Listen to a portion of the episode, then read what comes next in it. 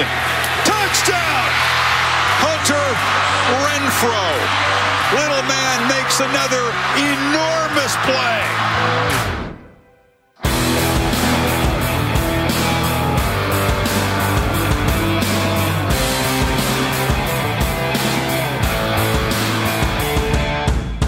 Salut à tous et bienvenue pour cette nouvelle émission de Radio Samedi US consacrée à l'actualité euh, du collège football avec euh, les euh, bowls majeurs et les playoffs à analyser en profondeur au cours de cette émission. La conférence sec encore et toujours au sommet. La belle sortie de UCF à l'occasion du Pitch Bowl. Le soufflet légèrement retombé, on va dire, à l'occasion du Cotton Bowl entre USC et Ohio State, sans oublier bien entendu l'action hyper décisive d'Anthony Maungu lors du Foster Farms Bowl. Tout ça détaillé en compagnie euh, du rédacteur et fondateur du site de Blue Pennant, Morgan Lagré. Salut Morgan. Salut Yellow, bonjour à tous.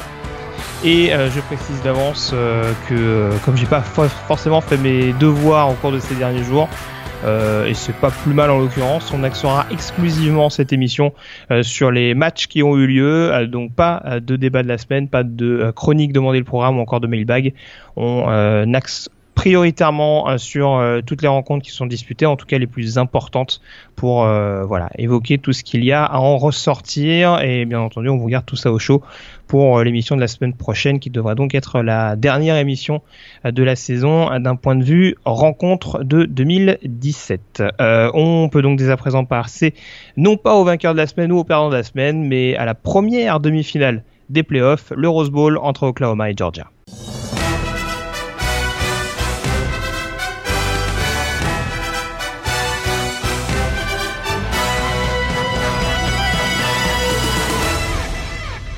Le Rose Bowl, donc le, le grand papa de tous, comme on aime bien, comme on aime bien l'appeler, euh, du côté de Pasadena en, Californie, qui opposait donc le numéro 2 au pays Oklahoma au euh, numéro 3 euh, Georgia, rencontre qu'on attendait de suivre tout particulièrement puisque sur le papier en tout cas c'était pressenti comme la rencontre la plus équilibrée Morgan. Alors on va donner le score tout de suite et puis si tu le veux bien, on va peut-être euh, découper la rencontre euh, en deux parties, en demi-temps, parce que ça a clairement été un, il y a clairement eu une différence euh, à ce niveau-là. Donc victoire finalement des Georgia Bulldogs 54 à 48 après une double prolongation. Et déjà, on peut peut-être s'intéresser à, la première mi-temps avec notamment une attaque d'Oklahoma qui a été assez donitruante. absolument. Et quel match hein. Notre papy euh, Rose Bowl euh, faisait pas son âge à l'occasion de cette 104e euh, édition. Je reviens sur la première mi-temps, mais quand même, hein, quelques, petites, quelques petites infos. c'est la première fois de l'histoire hein, que le Rose Bowl se termine en prolongation. Ça, c'est quand même pas mal. 104 ans, première fois que c'est en, en, prolongation. Et alors, ça a été une soirée record. Plus gros comeback dans un Rose Bowl, 17 points. Plus grand nombre de points marqués, 102 au total. Hein, on, bat le record de l'année dernière euh, avec un fameux USC euh, Penn State qu'on pensait, euh, on pensait que jamais le record serait battu. Hop, un an après, c'est battu. première fois en overtime, je l'ai dit. Et on a aussi eu hein, le plus long field goal réussi dans, un Rose Bowl avec 55 yards réussis par donc Rodrigo Blankenship. Mais tu l'as dit, la première mi-temps, vraiment une domination de l'équipe de Oklahoma. Et ils ont été vraiment, ils ont respecté le plan de match euh, à, merveille, c'est-à-dire un tempo très élevé, une exécution parfaite, notamment de, Baker Mayfield. Ils ont été également très performants au sol.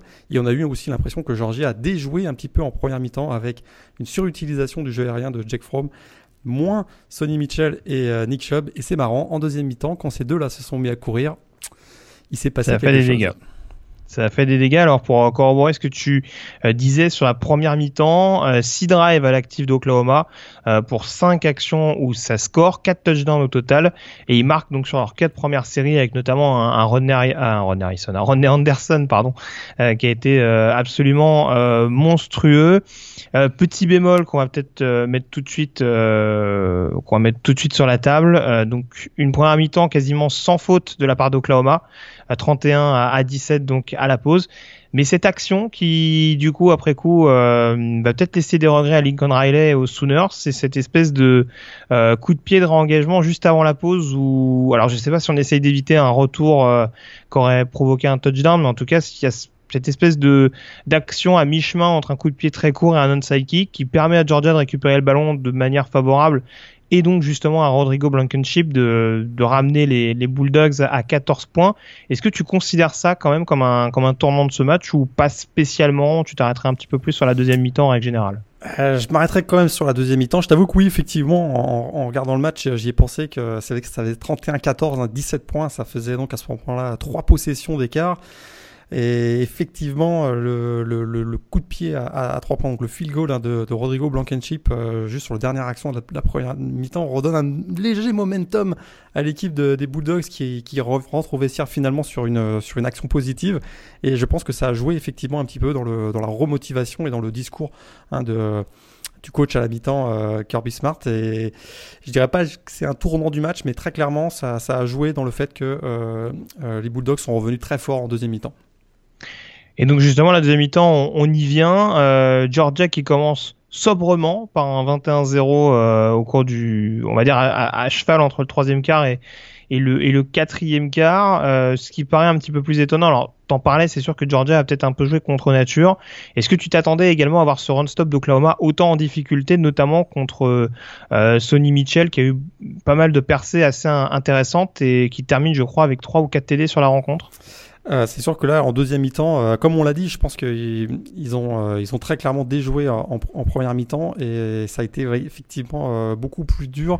C'était pas forcément leur grande force, hein, le, le run-stop. On savait qu'ils sont arrivés euh, dans, cette, dans, cette, dans ce Rose Bowl avec euh, ben, beaucoup de doutes. On savait que ça allait être un, des clés, c'est-à-dire la, capacité de la défense des Sooners à, bloquer euh, Nick Chubb et Sonny Mitchell. Sonny Mitchell vraiment a fait un super match 3 TD dans, dans cette rencontre et ça m'a pas vraiment surpris. Ce qui m'a plutôt surpris, c'est le fait que Georgia est sous-utilisé son jeu au sol en première mi-temps et en deuxième mi-temps, ça a été vraiment frappant que leur identité, c'est vraiment un jeu au sol et on, voit qu'avec un jeu au sol très performant, ça met Jack Fromm en confiance. Et on a vu que ces petites passes, les play action, ont été multipliées en deuxième mi-temps. Et ça, ça a joué un rôle très important, euh, notamment dans les, dans, en, prolongation. Alors, ce qu'on voit aussi, et ça, c'est pas très surprenant quand on sait le talent qu'a Kirby Smart pour diriger une défense, c'est euh, très clairement les ajustements qui ont été faits à la pause. Parce qu'on n'a vraiment pas du tout vu la même défense de Georgia en première et en deuxième mi-temps. Euh, alors, j'ai pas la sensation qu'Oklahoma ait vraiment changé son plan de jeu euh, en attaque. Peut-être qu'ils auraient dû en l'occurrence, mais c'est sûr que il y a eu un, clair regain de forme du côté de Georgia, symbolisé notamment par, les deux vedettes de cette défense, de ce front seven, que sont euh, Roquan Smith et, Lorenzo Carter. Exactement, ces deux-là, c'est ce que je voulais dire, ces deux-là ont été tellement plus intenses et agressifs en, deuxième mi-temps. Hein. En Smith, on l'a quasiment pas vu de la première mi-temps, ça a été le grand héros de la deuxième mi-temps et euh, de la prolongation avec euh, vraiment des plaquages décisifs pour bloquer le, jeu, le jeu au sol des Sooners. Lorenzo Carter également décisif avec son euh, field goal bloqué. Et euh, on a également vu un Dominic Sanders qui fait une, interception qui a été également crucial en, deuxième mi-temps. Et vraiment, on a clairement vu une équipe beaucoup, beaucoup plus agressive en deuxième mi-temps. À la mi-temps, ils se sont fait euh, remonter les bretelles, à mon avis, par Kirby Smart.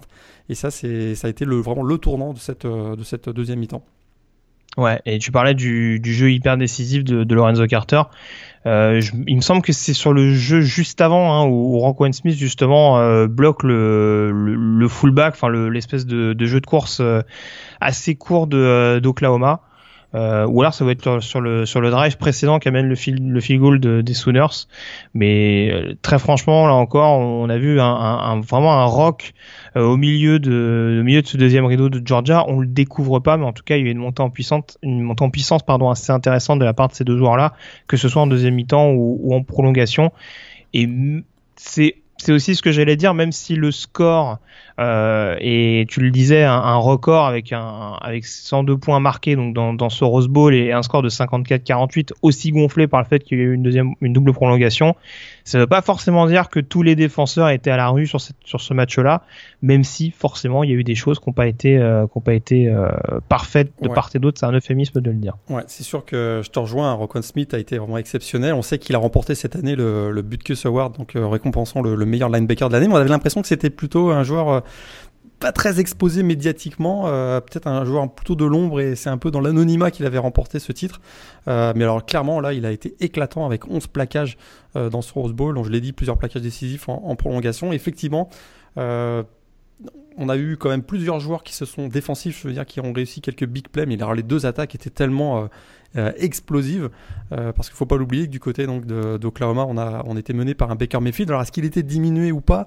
C'est sûr que on a eu l'impression, notamment en fin de match, qu'il manquait un petit peu de ressources et de, fraîcheur. on sait qu'il a été victime, donc enfin qu'il a eu une grippe en, la semaine précédente sur ce Rose Bowl, et il a été vraiment très très bon en, première mi-temps. Il a vraiment été euh, très très juste. Il a une bonne exécution. En deuxième mi-temps, ça a été un petit peu moins bon au début, ce qui a vraiment voilà, c'est au moment où la, la, défense de Georgia revenait très très fort, mais quand même, Baker Mayfield, alors que le score était 38 à 31, il réussit un fantastique drive.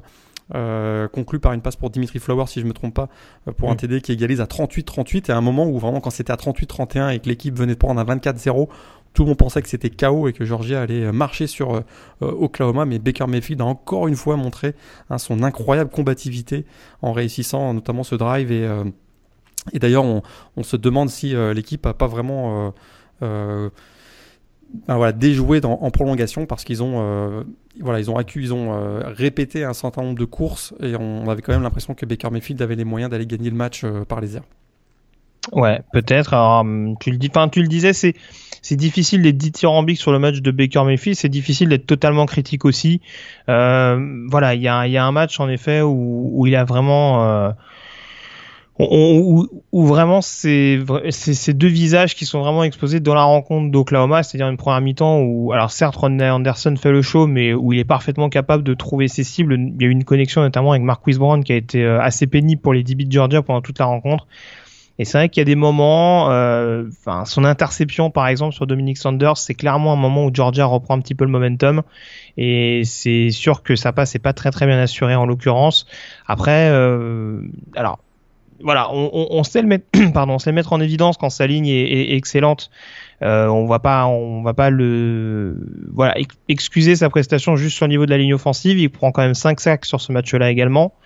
Euh, c'est dire que le front seven de Georgia, euh, comme on le disait, une fois qu'il a élevé son niveau de jeu, bah, il a quand même réussi à mettre euh, à mettre le grappin sur sur le S-Man Trophy. Donc voilà, je, encore une fois, comme je le disais, j'ai du mal à être totalement dithyrambique sur sa prestation, mais voilà, c'est aussi c'est aussi la preuve que bon, c'est un joueur qui est pas parfait, en tout cas pour l'échelon supérieur, parce que c'est aussi c'était aussi un des intérêts de cette rencontre là on voit qu'il y a encore quand même un petit peu de, de boulot d'un point de vue d'un point de vue jeu à la passe, d'un point de vue voilà. Tout le reste globalement, on peut pas dire que euh, le leadership était pas là ou ce genre de choses, mais je pense qu'il y a encore quelques petites choses à, à rectifier concernant son jeu offensif. L'exécution était quand même assez parfaite, je trouve, en, mm. notamment en première mi-temps. Et puis euh, d'ailleurs, un gros coup de chapeau à Lincoln Riley. Vraiment, son plan de match en première mi-temps était vraiment parfait. Un, un playbook extrêmement euh, varié avec des petites passes, des courses, en, des courses en puissance pleine axe, des petites passes. Il y a même eu un trick play. On, on rappelle quand même que Baker Mayfield marque un TD sur réception après un, un superbe, une superbe double passe. Euh, passe renversée. Et, euh, et vraiment, c'est euh, voilà excellent playbook, je trouve, de la part de, d'Oklahoma en, première mi-temps. Et d'ailleurs, en deuxième mi-temps, ils ont aussi, euh, alors que ça allait mal, on l'a dit, Baker Mayfield réussit à ramener l'équipe à 38-38, mais ils reprennent l'avantage 45-38 euh, sur un fumble de, donc du, du, de, de, Sonny Mitchell qui est passé de, de, de 0 à héros. encore une fois, on peut utiliser cette expression parce que c'est lui qui, euh, qui commet donc le, le, fumble récupéré par Steven Parker, qui le défenseur des Sooners qui remonte jusqu'au TD. 45-48, il se fait sauver, Sonny Mitchell se fait sauvé par son coéquipier Nick Chubb qui envoie le match en prolongation 45-45. Euh, Mais vraiment, encore en deuxième mi-temps, on a l'impression qu'Oklahoma euh, avait l'occasion, euh, l'occasion d'aller chercher cette place en finale et même en prolongation, alors que alors que il y a un field goal manqué, si je, si je me souviens bien, ils ont l'occasion d'aller gagner. non, par contre, Georgia se contente d'un field goal, ils ont l'occasion d'aller gagner en marquant un TD et ils doivent finalement se contenter d'un field goal eux également. donc on a l'impression quand même que Oklahoma a eu vraiment les opportunités d'aller chercher la finale, mais euh, Baker Mayfield était peut-être légèrement diminué ou il a manqué un petit quelque chose effectivement pour, euh, pour lui dans ce match pour aller chercher la, victoire des Sooners. Alors on en parle un peu moins médiatiquement. Alors on, a plus ou moins vraiment plus ou moins euh, détaillé sur la prestation de Sonny Mitchell et, Nick Chubb. On va quand même préciser euh, que les deux terminent à, à 300, alors que je compte de tête 326 yards. Eux deux, je crois que c'est 317. Euh, Ah, non, moi, j'ai 326, t'as raison, je l'ai sous les yeux. 326 yards Oui, et, oui. euh, et 5 touchdowns à eux deux. Voilà, tu À la raison. course, hein, parce que euh, je, je, je me trompais pas tout à l'heure, Sonny Mitchell a également marqué un TD à la réception. Et, pr- et près de 10 yards par course. Ça, c'est quand même assez hallucinant. Ouais, 16 yards par portée même pour, euh, pour, Pour Sonny Mitchell, Mitchell, donc ouais. euh, voilà, qui a vraiment été euh, stratosphérique. Tout ça en 25 portées de balles, bien entendu. Tant qu'à faire. Donc euh, voilà, et je crois sans trop me tromper que c'est le duo de running back le plus prolifique Et oui, ils ont dans une saison euh, depuis le duo DCMU avait dont on avait parlé il y a quelques Exactement, jours. ouais. le Pony Express, on en avait parlé il y a quelques semaines, et effectivement, ils ont battu ce- le record, donc, qui était détenu par Eric Dickerson et Craig, Craig James en 1982, si je me rappelle bien. Mm. Sachant que les troisièmes, c'est Darren McFadden et Felix Jones d'Arkansas. Pas mal aussi. Ouais, ça, c'était assez efficace à l'époque. euh, donc, euh, non, belle- très belle prestation de, de leur part. Alors après, on, on découvre pas leur impact. Euh, par contre, ce qui était forcément euh, à suivre, et c'est aussi pour ça que je disais qu'il est un peu moins médiatique que Baker Mayfield, c'était la prestation de Jake Fromm. Euh, savoir un petit peu comment le freshman allait mm, répondre présent sur ce, sur ce match coup près. Très bonne copie dans l'ensemble, 20 sur 29, euh, 2 touchdowns, 0 interception. On a, on a retrouvé le Jake Fromm relativement euh, solide, sans, floriture, mais euh, avec un, avec un jeu très propre et, très varié. Impressionnant quand même pour un true freshman. il en est déjà à 12 victoires maintenant. Euh, S'il gagne la finale, il en sera à 13. Il égalera le record de, Jalen Hurts, euh, que le quarterback d'Alabama avait, établi la- l'année dernière. Moi, je l'ai trouvé super propre quand même, parce que euh, true freshman dans une grosse ambiance Rose Bowl, c'est vrai qu'il avait déjà démontré dans, la finale conférence sec qu'il avait les épaules pour emmener son équipe, mais il fait pas d'erreur. Il joue vraiment un, un- ses passes sont, euh, sont millimétrées. euh, il y a même eu quelques drives où c'était chirurgical presque, à la façon dont il trouvait notamment Terry Godwin à, plusieurs reprises. J'ai trouvé vraiment une très très belle performance pour un quarterback true freshman, on le rappelle quand même. C'est vrai. Donc, euh, en tout cas, belle victoire de Georgia, euh, 54 à 48 après une double prolongation, et donc ce touchdown de la victoire inscrit par, euh, par Sonny Mitchell. Euh, L'occasion peut-être également de mettre en avant le gros boulot de la ligne offensive de, de Georgia. Alors encore une fois, tout n'a pas été parfait, mais ils ont bien quand même contenu euh, la pression adverse avec euh, deux sacs, je crois, au total pour les pour les Sooners. Et, Et, on a puis surtout, oui, Ouais. vas-y, vas-y. Et on n'a pas vu euh, du tout euh, Ogbonia Okoronkwo qui était euh, le Mm. pass rusher des, des Sooners qu'on disait qu'il pouvait justement être le cauchemar de, de Jake Fromm. Il a été totalement absent de ce match avec zéro sac et euh, il fait trois, trois, TD trois hum, plaquages en solo. Mais on, voilà, on s'attendait à peut-être que ce soit lui qui soit un des facteurs X de cette rencontre et ça n'a pas du tout été le cas. C'est ça, on a vu les forces majeures euh, de la défense de Georgia. Euh, la force majeure d'Oklahoma, en l'occurrence, était globalement bien contenue, comme tu, comme tu le disais. Donc Georgia en finale, euh, pour retrouver qui On va le savoir dès à présent en évoquant le Sugar Bowl disputé entre Clemson et Alabama.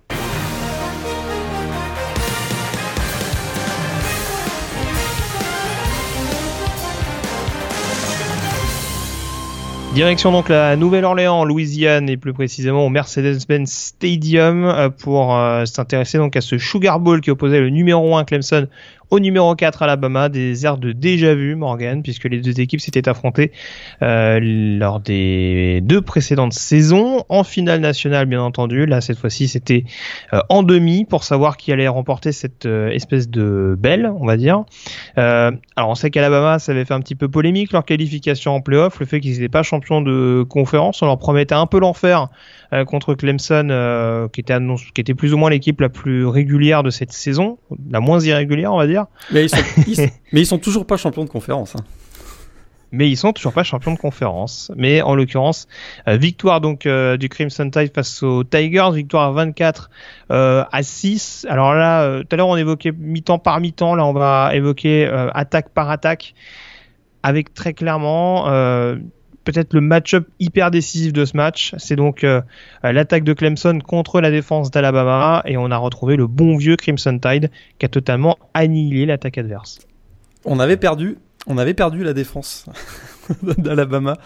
C'est vrai qu'on on en avait parlé dans le précédent podcast, dans la preview. On avait, on trouvait que cette équipe était moins dominante. Euh, on avait aussi défensivement euh, moins opportuniste. On sait que la saison euh, 2016 notamment, ils avaient battu tous les records avec le nombre de touchdowns défensifs. Cette année, c'était pas du tout le cas.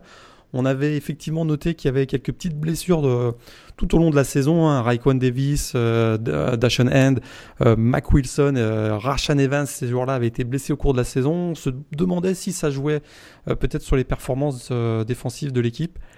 oui, hein, ça, ça, ça, a pas mal joué parce que. Est-ce que, est-ce, est-ce que tu me permets est-ce que tu me permets juste de faire la parenthèse pour euh, préciser que juste avant le match, on a, on a même eu la blessure d'Anthony Everett. Ah, c'était drôle ça. Euh, qui jouait le match et qui a quand même trouvé le moyen de se faire, je crois que c'est une entorse de la cheville euh, en descendant du bus d'Alabama. Donc, c'est dire comment les pépins physiques n'ont pas quitté le, la défense du Clemson Tide. Absolument. Et, mais ça les a pas empêchés, alors là, d'être, je, re, je, vais reprendre le mot que tu as utilisé, c'est-à-dire annihilé. Moins de 200 yards accordés à l'attaque de Clemson qui avait été explosive au mois de novembre. 188 exactement 64 au sol et euh, 9 plaquages pour perdre, 5 sacs. Hein, le pauvre Kelly Bryant, le quarterback de, Clemson, en a pris euh, plein la face hier.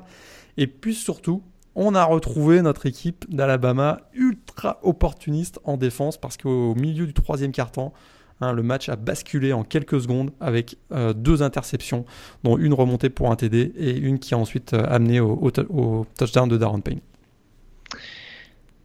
Ouais, bah, en effet, euh, ça plante un petit peu le, le décor. Euh, alors on parle de la défense d'Alabama, euh, cette équipe de Clemson, hein, donc tu évoquais les, les, chiffres.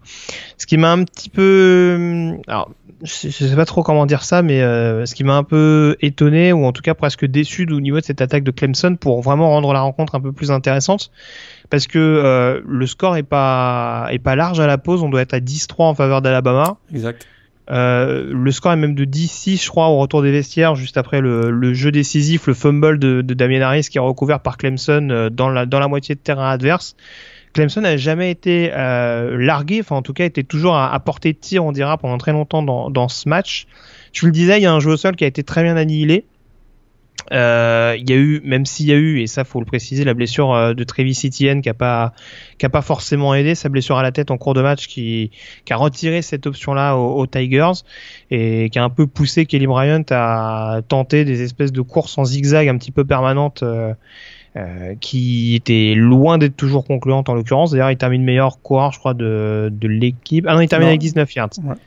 Il termine avec 19 yards, mais il compte les, les sacs, j'imagine, euh, dans, dans, les statistiques. Donc c'est aussi à relativiser en termes de gain euh, total. Il doit faire 58 yards si, si la fiche euh, ne me trompe pas.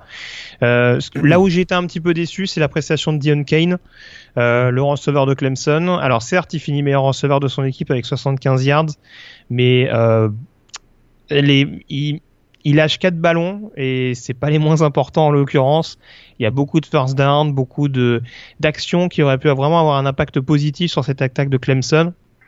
Et on a senti que c'est un joueur euh, qui est presque passé à côté de son sujet parce que euh, voilà, on l'a vu trash talker de temps en temps des cornerbacks d'Alabama et voilà, et encore une fois des actions un petit peu euh, simples presque basique, je dirais, pour un pour un receveur. Euh, on sentait qu'il était déjà dans le coup d'après, qu'il n'était pas pleinement sur sa sur sa rencontre. Et c'est un petit peu ce qui me pour Clemson, l'année dernière, on avait un joueur comme Mike Williams qui était, qui était capable de se sublimer dans les moments importants. J'ai pas la sensation que Dion Kane était à la hauteur de l'événement. Et voilà, avec euh, Hunter Renfro dans le même temps qui était relativement bien muselé au niveau du slot, ça a quand même été. Euh, on, on dirait que les options aériennes se sont quand même rapidement réduit comme peau de chagrin du côté des Tigers.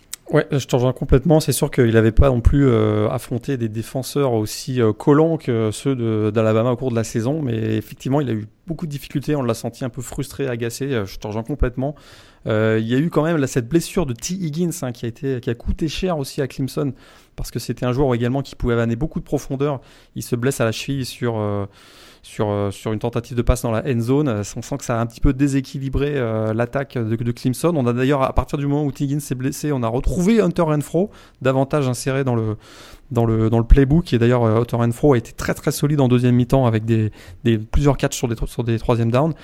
Mais effectivement, de manière générale, le, le, à partir du moment où Travis Etienne, donc le, running back euh, numéro 1 de Clemson, est sorti sur blessure, Adam Choice euh, n'a pas fait le boulot et puis derrière on a eu un Kelly Bryant qu'on a senti euh, paniquer à plusieurs reprises. Il était vraiment sous pression sur chaque snap et on a vraiment vu les limites peut-être de ce joueur qui a été euh, pourtant si bon au mois de novembre face à des grosses défenses comme celle de, de Miami par exemple, mais là c'était un ton encore au-dessus. Et euh, d'ailleurs, cette performance de Kelly Bryant euh, en, difficulté face à cette défense nous rappelle que euh, les deux dernières années, il y avait un, quarterback peut-être de génie du côté de Clemson, un Ouais, ce que j'allais dire, ouais.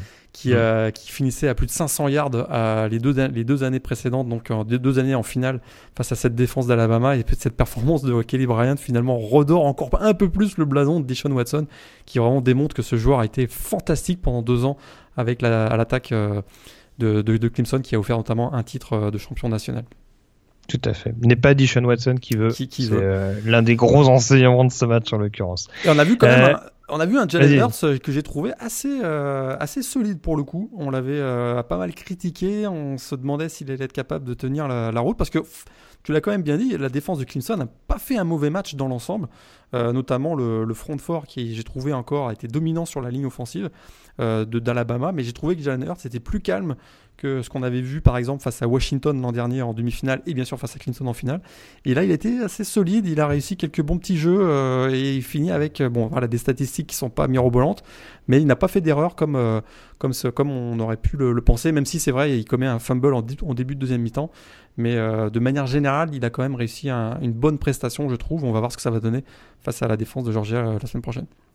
Ouais. Je te dirais qu'il a peut-être pas été. En tout, cas, la ligne offensive d'Alabama lui a quand même laissé un, un tant soit peu de temps pour pour faire ses actions, mais c'est j'ai j'ai encore j'ai encore du mal. Euh, ça, reste quand même très très stéréotypé et il faut pas non plus. euh, alors je dis pas que c'est ton cas, hein, mais euh, je pense qu'il faut pas non plus occulter le fait qu'il y a quand même beaucoup d'actions défensives de la part d'Alabama qui ont permis au Crimson Tide de se retrouver en excellente position ou d'engranger les points euh, assez rapidement au tableau d'affichage, en- rapidement en tout cas en deuxième mi-temps, puisque c'est vraiment à ce moment-là qu'ils ont réussi à faire le break. Euh, j'ai voilà, on, on sent que c'est vraiment un, un quarterback qui, quand il a pas une première lecture, euh, galère énormément. Après, voilà, il a quand même été capable d'improviser. Je te rejoins globalement là-dessus. Euh, voilà, je pense à son action notamment sur Calvin Ridley où, Mm, mm. où bon, c'est pas, où il n'est pas forcément euh, dans les meilleures conditions possibles, mais il arrive quand même à trouver la lucidité pour pour alerter son son running back. Euh, il y a des actions également, je pense. à- Alors c'est sur une troisième, il obtient pas la première tentative, mais une action où il se fait pourchasser par euh, par Austin Bryan qui était souvent sur ses basques d'ailleurs. Euh, Il y a Bryant, il y a Lawrence, il y a y a Wilkins qui sont sur ses côtes et il arrive quand même à les contourner et on va dire à grappiller un petit peu de yards pour euh, pour permettre à Alabama de se, se donner un petit peu d'espace aussi. Donc voilà, il y a des, on connaît ses qualités, on connaît ses défauts. Euh, Est-ce que ça suffira pour permettre à Alabama d'être champion national? Ça n'avait pas suffi l'année dernière en l'occurrence. Mais bon, je te rejoindrai sur le fait, sur, le, sur les actions, sur les quelques actions décisives qu'il a fait euh, pour pour vraiment permettre à Alabama au moins d'aller chercher les field goals. Après, euh, bon, je reste toujours globalement euh, mitigé là-dessus. Euh, L'autre chose sur laquelle je reste mitigé, c'est quand même le jeu au sol. Euh, alors, pas Damien Harris parce que voilà, il, il, il, a, il a quand même fait un bon boulot euh, globalement, même si c'est lui qui concède le, le fumble un petit peu fâcheux en début de deuxième mi-temps. Euh, je reste toujours un petit peu stoïque sur l'utilisation de Bo Scarborough. Euh, on avait été assez euh, assez critique sur des joueurs comme Eddie Lacy ou comme Derrick Henry euh, qui avaient la puissance, euh, qui étaient qui vraiment capables d'avoir une, une accélération un petit peu fulgurante, mais qui n'avaient pas forcément les, les contournements nécessaires. Là, Boscarbro, on est clairement dans un bulldozer qui, à qui en gros on donne le ballon et s'il a pas les blocs, ça devient un petit peu compliqué. Là, contre cette ligne défensive de Clemson et euh, notamment ces deux defensive tackles absolument monstrueux, euh, il n'a pas eu un impact euh, monstrueux. Il fait 2 yards par portée pour un porteur lourd comme euh, comme c'est son cas en 12 ballons. Ouais. C'est quand même pas Il a- hyper hyper rassurant. Il a été vraiment, vraiment bloqué dans la boîte en début de match, euh, notamment. Et puis c'est vrai, je te rejoins. j'ai- On a quand même l'impression que c'est un joueur qui régresse par rapport à, Mm. à l'année dernière. Il avait été si brillant, on se souvient, en, en demi-finale face à Washington. Il avait vraiment donné la victoire avec un- une fantastique course. euh, euh, qui avait offert la victoire à, Alabama. On se souvient aussi qu'en finale l'année dernière, euh, sa sortie sur blessure, eh bien, c'est le moment où Alabama a commencé à sombrer. Est-ce est-ce qu'il y a un- une relation de cause à effet? On, Mais très clairement, un joueur qui avait de belles promesses cette année et qui s'est fait doubler par Damian Harris. Puis on sait qu'il y a euh, derrière, il y, a du, y a du beau monde aussi qui frappe à la porte et on a l'impression que c'est un jeu au, au niveau des running backs, je veux dire, et on a l'impression que c'est un joueur qui effectivement en- s'il ne régresse pas, en tout cas, il stagne. Et euh, hier, ça s'est, vraiment vu face à la défense aussi solide de, de, de Clemson. Et celle, la défense de Georgia va être à peu près du même niveau. Euh, donc, voilà, on ne sait pas exactement euh, ce, qui va, ce qui va se passer avec, avec Bo Scarborough. Mais de manière générale, j'ai trouvé que le, le, jeu au sol de Alabama n'était pas aussi tranchant hein, que, mmh. que les.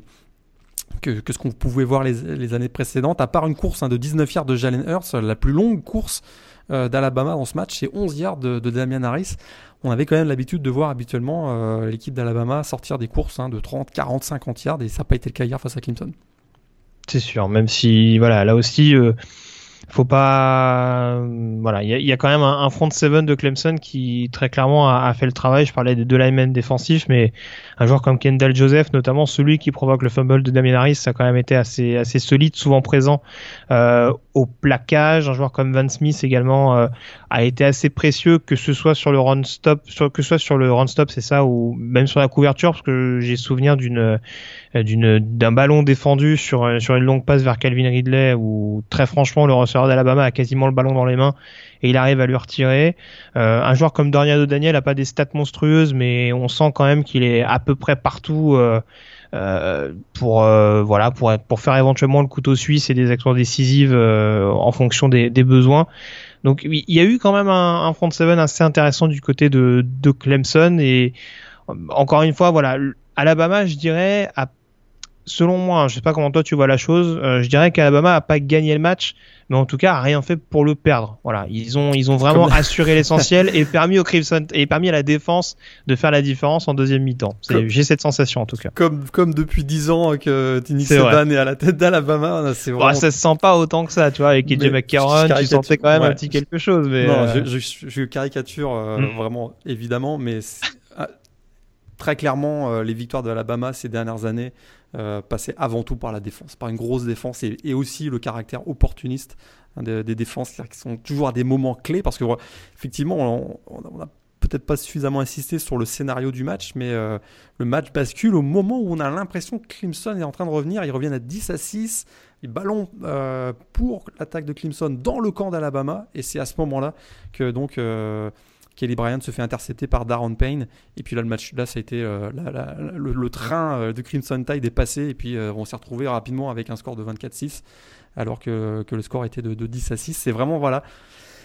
Ils font rien pour perdre le match, je suis complètement d'accord avec toi. Et puis voilà, en deux minutes, boum, le match bascule. Ça avait été le cas face à Washington en demi-finale l'an dernier. C'est encore le cas en demi-finale cette année face à Clemson. Vraiment, en 2-3 minutes, boum, le match est terminé avec, euh, ah, avec tu... deux actions défensives tu manies l'euphémisme, hein, parce que ça s'est joué en 13 secondes. 13 secondes. ouais, 13 secondes, et voilà. 13 secondes, 14 points. Bon, bah voilà. Tout, tout, est, tout est dit globalement. Mais voilà, en tout cas, selon moi, il y a quand même un peu moins de choses à, à, à, ressortir que le Rose Bowl, où encore une fois, il y avait quand même énormément de rebondissements, etc. Là, en tout cas, on a senti qu'Alabama a voulu envoyer un message. On en parlait la semaine dernière. C'est sûr que ils avaient un petit peu cette. Euh, euh, comment dire cette euh, cette considération euh, d'équipe presque déjà devenue has-been alors qu'ils étaient euh, quand même finalistes nationales euh, les deux dernières années. Donc c'est sûr qu'il y avait peut-être envie de remettre les, les pendules à l'heure. Là en l'occurrence c'est fait. Alors tu le disais il y a, ils seront pas champions de conférence pour autant et ça pourra continuer de faire parler euh, comme ça a pu faire parler par exemple en 2011 quand ils battent LSU en, en finale. On va mais ça, en en fait pas une, ça, fait, ça en fait pas une équipe moins dangereuse pour autant. Donc euh, voilà, belle victoire convaincante 24 à 6. Et puis du côté de Clemson, voilà, va falloir euh, retravailler certaines choses parce que pour une pour une des attaques, tu le disais, les plus explosives de la de la première division universitaire, même si en face il y avait du lourd et en l'occurrence euh, belle prestation de Jeremy Pruitt euh, en tant que coordinateur, parce qu'on rappelle qu'il était un petit peu en, en transit entre Knoxville et Tuscaloosa ces derniers -hmm. jours euh, après sa nomination comme head coach de Tennessee. Bah, manifestement, euh, on n'a pas ressenti euh, cet impact-là comme ça avait pu être le cas l'année dernière avec le départ euh, sur le tard de Lane Kiffin en, au niveau de l'attaque. Donc euh, voilà, des choses à travailler quand même du côté de Clemson parce que zéro touchdown au compteur, ça fait malgré tout quand même un petit peu tâche euh, sur un sur un match d'un tel niveau. Ouais, juste pour finir quand même l'avenir est quand même assez bon pour enfin assez prometteur pour Clemson. On sait qu'il y a un autre quarterback, un Hunter Johnson qui est probablement euh, à un niveau supérieur que, que Kelly Bryant. Puis on sait hein, que derrière il y a Trevor Lawrence qui va qui va probablement arriver, euh, même sûrement arriver l'année prochaine, un super quarterback freshman voilà, la défense va rester très solide tant que Trent Venables va rester offensivement. On a l'impression que depuis 2-3 ans, il y a des promotions de, enfin, des recrutements qui sont euh, très axés sur l'attaque et je suis assez, euh, assez euh, optimiste pour, pour Clemson dans les années à venir. Ils, vont rester au top si le, coaching, le, coaching staff pardon, ne reste dans, en l'état, donc avec Dabo Sweeney et Trent Venables en coordinateur défensif. Très bien. On a fait le tour sur ces deux demi-finales. Euh, on vous précise donc que, que la preview d'Alabama-Georgia sera bien entendu euh, à l'honneur en fin euh, d'émission. Avant ça, on va s'intéresser aux bowls majeurs qui se sont disputés il y a quelques jours.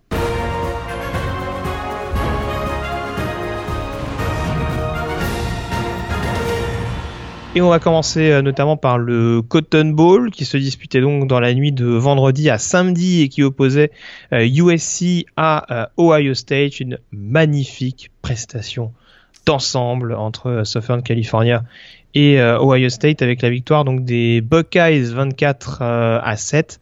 Alors je mettais à l'honneur Alabama tout à l'heure, dont l'attaque n'avait pas forcément été flamboyante, mais en tout cas n'avait pas perdu. C'est pas vraiment le cas du USC, euh, qui a pris très très cher donc contre ce gros front fort d'Ohio State. Victoire 24 à 7 avec, euh, je le disais, donc une attaque californienne euh, débordée de part en part. 4 turnovers, 4 turnovers, 8 sacs au total, vraiment une la, la, la, marée rouge est passée sur est passée sur USC. on savait que le, front fort de, des Buckeyes allait très très solide. On a vu un Sam Bard monumental avec près de 3, 3 sacs. Et effectivement, Sam Darnold n'a pas forcément euh, été euh, protégé par sa ligne offensive. C'est ce qui, euh, l'a rendu, voilà, sous pression tout le match, mais il termine avec quand même 356 yards, mais une interception, puis il a absolument pas pesé sur la rencontre et une, victoire vraiment sèche hein, de, de, Ohio State, 24 à 7. C'est ça, et c'est ce qui est assez euh, symptomatique euh, pour rejoindre ce que tu disais, c'est que quand on regarde les statistiques, euh, le temps de possession, les yards des deux attaques respectives, on a la sensation qu'Ohio State a dit allez-y les gars, on vous donne le ballon, on vous laisse driver pendant 20 minutes et puis on va finir par faire un turnover. Et c'est un petit peu cette, cette physionomie-là, avec là encore des, des turnovers euh, vraiment décisifs de la part de, des défenseurs. Enfin, on a notamment un pick six de la part de, de Damon Webb en, en deuxième mmh. mi-temps. Et alors on l'a pas dit, en tout cas j'ai pas souvenir que ce soit le cas, mais la différence était même faite à la pause, hein, parce qu'il y avait déjà 24 à 7 en l'occurrence à la mi-temps. Oui. Donc vraiment USC qui a sombré notamment en, deuxième quart et puis derrière bah il a suffi de suffit c'est facile à dire mais en tout cas il, voilà il a il y a eu une grosse gestion de la part de, la défense d'Ohio State euh, avec encore un, Sam Newbard absolument euh, monstrueux, deux sacs et demi à son actif sur cette rencontre-là et euh, une équipe d'Ohio State, voilà, des défenseurs qu'on qu'on fait les jeux, euh, enfin, qu'on chacun, on va dire, jouer leur, partition, malgré le fait, par exemple, qu'un Denzel Ward ait, euh, boycotté ce match pour préparer la prochaine draft. Euh, ça a été vraiment l'éclate un petit peu partout et du coup, bah, ça a permis à une attaque d'Ohio State loin d'être flamboyante, bah, d'assurer l'essentiel avec un JT Barrett relativement propre à défaut de mieux. Très propre, puis euh, voilà, il finit, euh, il finit quand même sa fantastique carrière sur, sur une victoire dans, dans, le Cotton Bowl et effectivement il a fait le boulot par la suite. D'ailleurs, ce match hein, a très très mal débuté pour les Trojans, puisque, Trojans, puisque euh, dès leur première possession, hein, il, y a le Sam Darnold de se connecte avec euh, Deontay Burnett et euh, boum, il, relâche le ballon récupéré par Kendall Sheffield derrière. C'est un, un, TD au sol de Barrett, donc justement.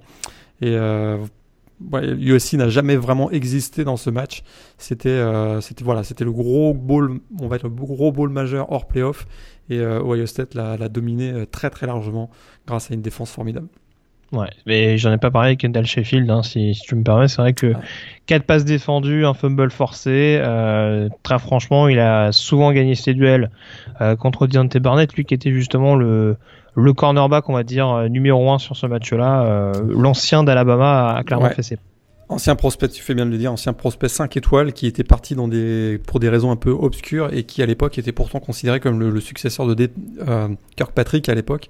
Et, euh, et, effectivement, il a rebondi superbement du côté de Ohio State et ce match-là pour lui, c'est c'est un, une fin formidable avec son au niveau universitaire. Du côté de, de USC, on pourra se satisfaire d'avoir au moins contenu les, les running backs d'Ohio State. Euh, J.K. Dobbins et, Mike Weber qui terminent à, 57 yards au sol. Ouais. Bon, je sais pas si on va en tirer une énorme satisfaction, mais en tout cas, là, c'est un petit peu euh, pareil. Là, les playmakers en défense, on les a vus, avec notamment un Cameron Smith efficace au sol et un Uchenna Nwosu qui a tenté, on va dire, de rebooster un petit peu euh, Southern California en 20. C'est à peu près leur, seule satisfaction. C'est sûr qu'ils euh, ils ont bien tenu le, le, jeu au sol, on va dire, de, des Buckeyes, mais trop trop d'erreurs en attaque, encore une fois.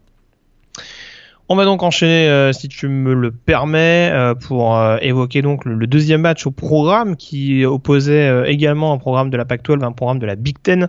c'était entre Penn State et Washington et c'était à l'occasion du Fiesta Bowl, donc c'était samedi soir aux alentours de 23h si j'ai bonne mémoire. on craignait un petit peu le pire hein, pour Washington avec notamment une entame de match un petit peu compliquée. Euh, ça s'est joué à peu de choses quand on voit euh, la fin de rencontre des Huskies, mais finalement victoire de Penn State 35 à 28.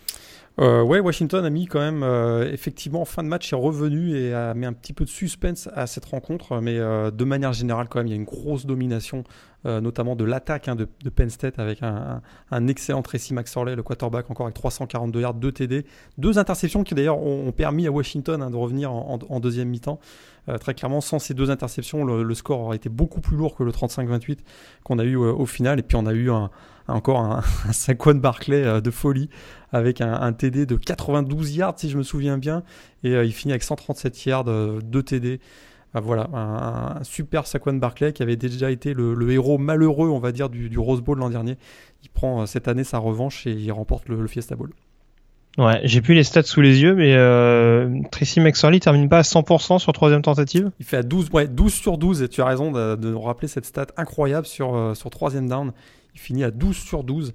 Et ça, ça, voilà, ça a donné énormément de rythme, évidemment, à l'attaque de, de, Penn State. Et, c'est pas des, faut, faut bien préciser, hein, l'attaque de Penn State, il n'y a pas un receveur superstar, on va dire, où on se repose. Euh, euh, s'il y a y a un petit peu peint là il a vraiment euh, il a vraiment servi un petit peu tout le monde que ce soit Hamilton, Johnson, Blacknall, euh, Gesicki, enfin voilà, tout le monde, tout le monde, tout le monde a eu son sa petite sa petite louche de caviar. Et bon, c'est aussi ce qui a fait la différence en effet du côté de Penn State.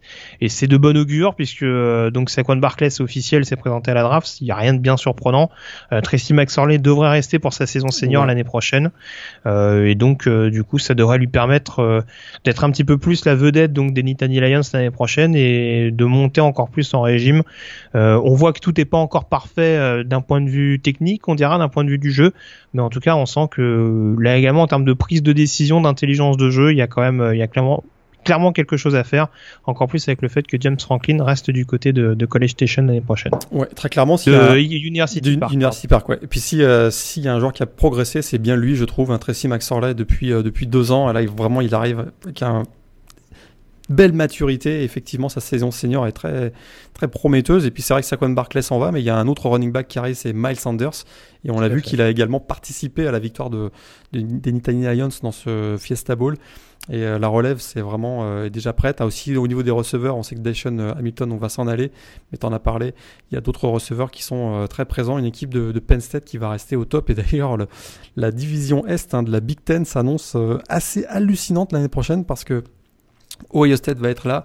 Très clairement, Michigan State qui finit avec 10 victoires cette année et, de retour. Et Michigan, euh, mené par Shea Patterson, sera là également. Ça nous fait 4 équipes euh, quasiment euh, candidates à au moins un bowl majeur. Donc ça va vraiment être le feu dans la Big Ten Est l'an prochain.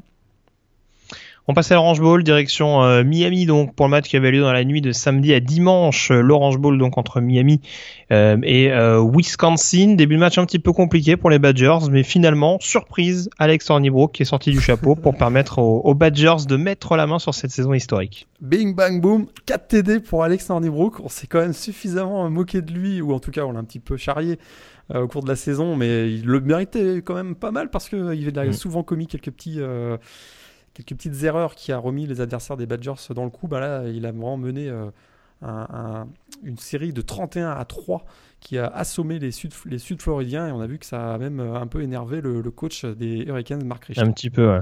Elle est belle la turnover chain, hein, dis donc, pour, prendre, euh, pour, pour se faire marcher dessus par Randy Brook. Ça avait le goût qu'il nous fasse tout en cinéma cette saison. Moqueur, t'es moqueur. Et encore, et encore Mark, Rich qui s'en sort pas mal, parce qu'il me semble qu'il est même pas expulsé pour son, pour sa bousculade sur un, sur un arbitre, il y en a qui ont pris cher pour moins que ça, quand même. Bah, ouais, dans le, tout à fait. D'ailleurs, un peu plus tôt dans la, dans, le, dans la journée, si je me souviens bien, le, euh, et Benny Snell, le, le, running back hein, de, Kentucky, qui s'est fait renvoyer pour beaucoup, beaucoup moins que ça. Il s'est fait expulser pour beaucoup, beaucoup moins que ça. C'est ça. Pour avoir légèrement repoussé les mains du, de l'arbitre qui, voulait lui proposer, qui lui proposait de se relever. Ouais, tout à fait. Bon. Même s'il le fait d'une manière un peu véhémente. Mais bon, ça, c'est pas. C'est un beau, il y a de la passion. Voilà, on va dire qu'il était peut-être un petit peu frustré du gang, du gang tackling dont il avait été victime, mais bon, visiblement, c'est pas passé. Donc voilà, différence de traitement, diront certains, euh, entre Miami et Kentucky. Euh, en basket, ça se serait pas passé comme ça, je pense. Donc euh, voilà. Et alors surprise du coup, Wisconsin qui gagne. tu le disais avec un Ronnie qui a 4 TD, avec un Jonathan Taylor qui a pas forcément forcé son talent non plus. Euh, non, il n'a pas eu euh, finalement à forcer son talent. Euh, la défense quand même de Miami restait quand même solide contre, le sol. Et très clairement, du côté de, des Badgers, on s'est ajusté. On a très clairement vu qu'il y avait des failles dans le backfield défensif et on a vraiment abusé. On a découvert d'ailleurs un, un, receveur freshman qu'on n'avait quasiment pas vu euh, de, la, de la saison. C'est David Davis, si je me trompe pas. Euh, Danny Davis, Danny, Danny mm. Davis euh, de Third, qui effectivement a réussi trois touchdowns sur réception dans ce match. Un joueur qu'on n'avait pas forcément vu, donc je répète, au, cours de la saison et qui a vraiment éclaté médiatiquement dans cette rencontre et qui sera probablement l'une des stars de l'équipe l'année prochaine. Question forcément qu'on doit poser. Est-ce que Malik Rosier est l'avenir de Miami euh, Rencontre à, trois touchdowns et une fin de saison quand même un petit peu compliquée pour. Euh, j'ai dit quoi? 3 TD. Non, c'est 3 interceptions. Ah oui, oui, oui, oui, pardon, autant pour moi. c'est vrai que c'était pas très en adéquation avec ce que je voulais te dire. Oui, 3 interceptions pour, euh, pour Malik Rosier. Euh, je veux pas me tromper, mais il me semble que c'est 3 défaites de suite pour terminer la saison de la part de Miami. Exact. Après Pittsburgh et, euh, et Cleveland en finale. Cleveland, Je suis fatigué moi. Et Clemson en finale de conférence. Donc, euh, est-ce que on doit quand même donner sa chance à Rosier la saison prochaine ou est-ce qu'il va falloir installer un petit peu de concurrence, euh, que ce soit avec Sheriff ou avec Nkosi Perry notamment qui était dans l'équation au début de saison? Je pense qu'il y aura concurrence avec Perry absolument, genre super prometteur il reste quand même à l'heure actuelle, voilà, je, dis une banalité, mais il reste le plus expérimenté. Il a quand même mené son équipe à 10 victoires cette année. Euh, c'est sûr que là, il est passé à côté de son, à côté de son match, à côté de cet Orange Bowl. Et euh, bon, voilà, trois interceptions. Il a surtout beaucoup, beaucoup de difficultés sur, le, sur l'efficacité, 11 sur 26 simplement. Et euh, très clairement, ça a été. il a quand même battu. Alors, il a, voilà, il a eu un match un peu diverses parce qu'il réussit un, un, record. Donc, euh, il a établi un nouveau record de, Miami avec un 31, 31e touchdown à la passe cette année, battant le record de Vinny Testaverde. Mais en même temps, il fait trois interceptions. Voilà, c'est un petit peu le, le, résumé, la, performance euh, de la saison de Rosier. Très fort au début, moins à la fin. Et, finalement, je pense quand même qu'il va rester le quarterback numéro 1. Il faudra vraiment qu'il se loupe complètement au début de la, saison 2018 pour qu'il perde sa place de titulaire. C'est ça. Il peut être mis rapidement sous pression s'il n'y a pas une, une progression, on va dire, claire et nette de sa part. Et puis euh, dernier match, peut-être dernier ball majeur à, évoquer, euh, qui avait donc lieu euh, lundi, juste avant les finales, les demi-finales de playoff, le Chick-fil-A Pitch Bowl du côté d'Atlanta, rencontre qui opposait Auburn à UCF et le représentant du groupe of five, qui a créé la sensation donc en faisant tomber les Tigers, victoire 34 à 27. Et on a pourtant cru qu'en troisième euh, carton, avec un, TD de Carion Johnson, euh, suite à une passe, euh, suite, à un, TD de, de Will Hastings, que les, Tigers d'Auburn allaient marcher sur les Knights. Mais alors, quelle combativité de l'équipe, donc représentant du groupe of five, qui d'ailleurs finit invaincu avec une fiche de 13-0. On rappelle qu'il y a deux ans, on en a souvent parlé cette, saison, ils ont terminé la saison 2015 avec un bilan de 0-12, 13-0 deux ans plus tard. Et surtout ce, passage dans le troisième quart-temps et en début de quatrième qui a été euh, monumental avec un Mackenzie Milton euh, énorme. Et c'est finalement euh, défensivement, ça c'est petite contradiction, mais c'est que c'est défensivement que cette équipe des Knights l'emporte avec un TD sur un pick six hein, de Chequan Burkett. Et vraiment fantastique victoire, une saison incroyable de, UCF et tu avais finalement bien vu le coup en montant dans le bandwagon dès le mois de septembre parce que effectivement c'est très clairement a une des belles histoires de cette année 2017, les succès de, des Knights de UCF. Ouais, petite pression mine de rien pour, pour Josh Heupel, le, le nouveau head coach qui va, qui va devoir prendre la suite de Scott Frost il y a quand même euh, voilà il y a de Bah, quoi pour- faire mais pour faire mieux, faut aller en playoff. c'est ça. Il veut pas faire mieux, c'est- pas gagné. C'est pas pas, gagné. gagné. Et, et- et alors pour euh, pour poursuivre ce que tu disais c'est vrai que ce qui est assez étonnant alors on s'est pas mal appuyé mine de rien sur Karion Johnson euh, comme d'habitude avec de, 22 portées. Mais on a peut-être joué un peu contre nature également avec un Jared Stidham qui a à qui on a vraiment dit bah tiens on te, on te donne les clés du camion euh, fais-nous la différence. Et il y a quand même trois pertes de balles fâcheuses deux interceptions. Même si le dernier le dernier pic est un petit peu désespéré euh, en l'occurrence Mhm. c'est vraiment euh, le tout pour le tout on va dire pour égaliser. Euh, il y a deux interceptions. Il y a surtout ce fumble perdu euh, de manière assez grossière euh, sur une espèce de de feinte de Ouais. draw. Enfin c'est voilà, c'est, ça montre aussi que Jared Sidam a quand même un petit peu de travail pour, euh, pour continuer de se, se développer et c'est pas remettre en question le travail de cette défense floridienne que de mettre ça en avant. Donc, euh, Ouais, défense, donc, euh, bon. défense d'ailleurs de UCF euh, qui a été la grande révélation de ce match parce qu'on on avait souvent dit que c'était par l'attaque que le- les victoires de UCF passaient et qui prenaient souvent beaucoup de points. Mais alors là, on a vu une super grosse défense hein, de, UCF qui termine avec 6 sacs. Et le héros de cette défense, on en avait parlé la semaine dernière dans le mailbag, mais Shaquem Griffin, il fait un match énorme avec 12 plaquages, euh, 1.5 sacs et, et 3.5 euh, plaquages pour perte. Vraiment, ça a été le grand héros de cette rencontre et euh, une fantastique histoire. On se demandait s'il allait être drafté euh, en, avril prochain. Je pense qu'avec une performance comme ça, il a marqué pas mal de points auprès de certains scouts. Tout à fait, surtout qu'il bah, il, reste hyper polyvalent, hein, donc c'est sûr que ça va, ça va plaire aux, aux scouts NFL, ça c'est ça c'est une certitude en, en l'occurrence. Euh, juste une petite parenthèse puisque euh, bon, on a globalement fait le tour sur ce match-là. Euh, une donnée que j'ai oubliée euh, concernant Miami, Wisconsin, et une nouvelle qui est tombée il y a peu de temps, euh, c'est le retour officialisé de TJ Edwards l'année prochaine du côté de, de Madison. Donc euh, ça c'est une bonne nouvelle pour euh, pour Wisconsin. Euh, on sait que Jack Sitchi euh, qui aurait pu revenir l'année prochaine par rapport à sa blessure de cette année, on va dire à l'espèce de joker médical dont il aurait pu profiter, a quand même choisi de rejoindre les professionnels. Donc euh, voilà, il y aura un minimum de stabilité, on dira, sur le deuxième rideau des, euh, des Badgers la saison prochaine. Et c'est pas une mauvaise chose pour un joueur qui est clairement euh, l'âme de cette défense de, Wisconsin. Donc euh, voilà, il y aura peut-être un petit peu plus de, de changements du côté euh, d'Auburn en l'occurrence.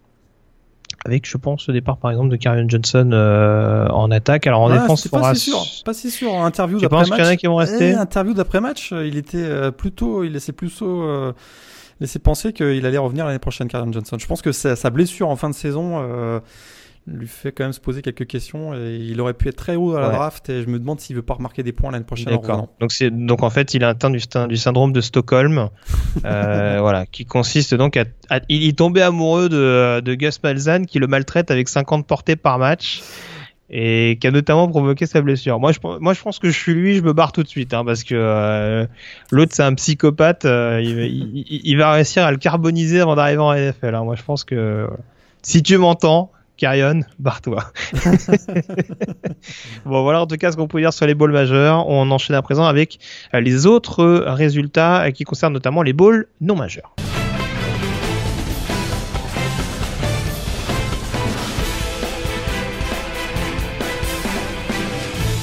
Et on va essayer d'aller euh, un petit peu plus vite concernant ces rencontres-là, savoir un petit peu les, les enseignements qu'on a à en tirer. Alors forcément, on ne peut pas parler des balls non majeurs qui se sont déroulés sur la dernière semaine, en tout cas depuis le dernier podcast, sans évoquer le Foster Farms Bowl Morgan qui a eu lieu du côté de Santa Clara en, Californie, qui opposait euh, Purdue à Arizona, premier bowl euh, disputé par Anthony Longu euh, depuis son arrivée chez les Boilermakers euh, en trois saisons. Et euh, des bons souvenirs, j'ai envie de dire, en leur receveur français, euh, auteur de deux touchdowns sur cette rencontre, dont euh, le touchdown de la victoire, inscrit à 1 minute 44 de la fin. Quelle histoire, hein. c'est vrai qu'il marque le premier TD de la rencontre sur une réception de 31 yards, il marque le dernier aussi, TD de la rencontre sur une réception de 38 yards qui donne la victoire. L'équipe de Purdue qui avait euh, fait une première mi-temps sensationnelle qui menait 31 à 14, on se disait que ça y est, ils allaient euh, euh, exploser l'équipe d'Arizona. Et bien non, Khalil Tate s'est réveillé. D'ailleurs, la surprise de ce match, c'est la- les performances aériennes de Khalil Tate, qui réussit trois passes de touchdown en deuxième mi-temps. Arizona donc reprend l'avantage 31, 35 à 31 à, moins de, de, 4 minutes de la fin. Et là, Anthony réussit une, superbe réception back shoulder, on va dire. Et il se blesse d'ailleurs à l'épaule sur l'action, mais effectivement, il donne la victoire à Purdue. On en a vraiment énormément parlé. Et euh, même la presse américaine en a, parlé. On a beaucoup parlé du fait qu'il était français, qu'il venait de Paris, etc. Vraiment des, gens d'ESPN en, en ont parlé, notamment sur les réseaux sociaux. Et euh, ça a été euh, voilà une super belle histoire. Tout le monde a compris que c'était son, son cas était très particulier parce que c'est un joueur qui vient d'Europe et qui venait réussir un, jeu décisif. Et vraiment voilà, un joueur qui a, qui a eu quand même un état d'esprit une mentalité euh, exemplaire tout au long de sa carrière. Et je trouve que c'est super bien euh, qu'il soit récompensé pour son travail. Surtout qu'en milieu de match, il y a eu un petit passage à vide avec euh, quelques drops qui auraient pu mm. être très coûteux pour Purdue. Il n'a jamais baissé les bras, il est resté concentré, prenant jeu après jeu et gardant, gardant l'esprit positif. Et ça a payé pour lui. Et ce TD de, de 38 yards en toute fin de match, d'ailleurs conclut un mois de novembre qui est sensationnel et qui pour lui est est très prometteur éventuellement pour, euh, pour avoir une chance euh, euh, au niveau d'une équipe de la NFL. Est-ce que ce sera par la draft ou est-ce que ce sera par une invitation à un camp d'entraînement? Mais très clairement, il a, il a des arguments à faire valoir pour, pour tenter sa chance du côté des pros, à, mon avis. Alors pour te rejoindre, juste un petit rectificatif, ce qui me semble même, et c'est encore plus à mettre à son crédit, il me semble que sa blessure à l'épaule intervient sur le jeu précédent. d'avant. Euh, et voilà, et c'est d'autant plus impressionnant quand on voit la, la réception qu'il arrive à, à, faire quasiment au, il le prend quasiment sur le dos du, de son de son cornerback. Euh, euh, on va dire voilà en, se tournant au dernier moment donc c'est vrai que voilà en étant blessé c'est c'est quand même pas anodin euh, comme euh, comme type d'action. Et puis pour voilà pour rejoindre ce que tu disais c'est vrai que il y a eu un petit moment de flottement on dira à mi-saison où il y avait potentiellement le risque de de se faire bencher ou en tout cas de voir d'autres joueurs être un peu plus en avant des joueurs comme comme Jared Sparks par exemple à qui on aurait peut-être fini à à pardonner plus de responsabilités. Et manifestement, même si il y a encore et toujours, enfin sur ce match-là, en tout cas, tu le disais, il y a eu quelques petits problèmes de drop, même si sa fiche n'est pas déshonorante. Hein, il y a 6 réceptions pour 10 ballons lancés. Mais c'est vrai qu'il y a eu des drops un petit peu un petit peu fâcheux par moment, mais en tout cas voilà, il y a eu aussi une remise en question de sa part et ça montre que au-delà de son talent de joueur, il y a aussi euh, voilà, on sent que ça il y a la mentalité euh, derrière et c'est aussi ça qui me rend optimiste. Alors je le suis un petit peu moins sur le fait qu'il soit drafté à l'heure actuelle, mais c'est ce qui me rend optimiste euh, pour le fait de réussir à convaincre une franchise NFL éventuellement via un camp d'entraînement. Euh, voilà, on sent qu'il y a une tête bien faite et ça peut être de bon augure pour la suite. En tout cas, voilà, on avait on était un petit peu sur notre fin, on va dire, lors de ces deux premières saisons à Purdue, euh, de voir que l'attaque, en règle générale, et du coup, bah, lui en particulier, n'était pas forcément exploité à 100% dans l'équipe de Darrell Hazel. Euh, il y a eu heureusement ce bon choix de la direction euh, de Purdue d'engager Jeff Brom et du coup bah, de dynamiser un petit peu plus cette attaque-là. Et voilà, c'est une bonne chose également pour, pour Anthony. Au-delà de la simple expérience euh, d'intégrer une fac relativement cotée comme Purdue, de rejoindre un programme d'un Power 5 et donc de disputer des rencontres euh, voilà vraiment euh, inoubliables contre des top programmes universitaires.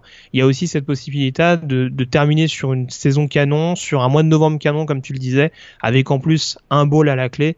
Euh, et avec un touchdown de la victoire. Donc euh, voilà, très franchement, euh, c'est difficile de faire autre chose que de lui tirer un, coup de chapeau sur, ne serait-ce que sur cette dernière saison universitaire, sur ces trois ans du côté de Purdue. en tout cas, voilà, donc victoire de Purdue, donc 38 à 30 5. Euh, d'ailleurs, on en parlera, hein, la situation de la Pac-12, puisqu'il y a eu pas mal de, euh, de déconvenus euh, de la part de la conférence de la Pac-12 qui termine avec un bilan assez médiocre, pour manier l'euphémisme. Euh, je sais pas si je sais pas si tu avais parlé de ça d'ailleurs. Est-ce qu'il y a d'autres enseignements que tu voulais mettre en avant donc concernant ces ces bowls non majeurs qui se sont disputés au cours des dernières semaines euh, c'est sûr que tu en as parlé. Il y a deux phénomènes, on va dire, qui sont qui ont marqué. En tout cas, c'est les balls euh, non majeurs, mais aussi majeurs. Mais euh, c'est la domination de la Big Ten euh, qui finit à 7-1 et euh, qui aurait d'ailleurs pu finir invaincu si Michigan ne s'était pas écroulé face à South Carolina dans le dans un bowl donc de l'Outback Bowl lundi. Et, et c'est, parles à l'instant, la déconfiture de la de la de la Pac-12 qui finit à 1-8.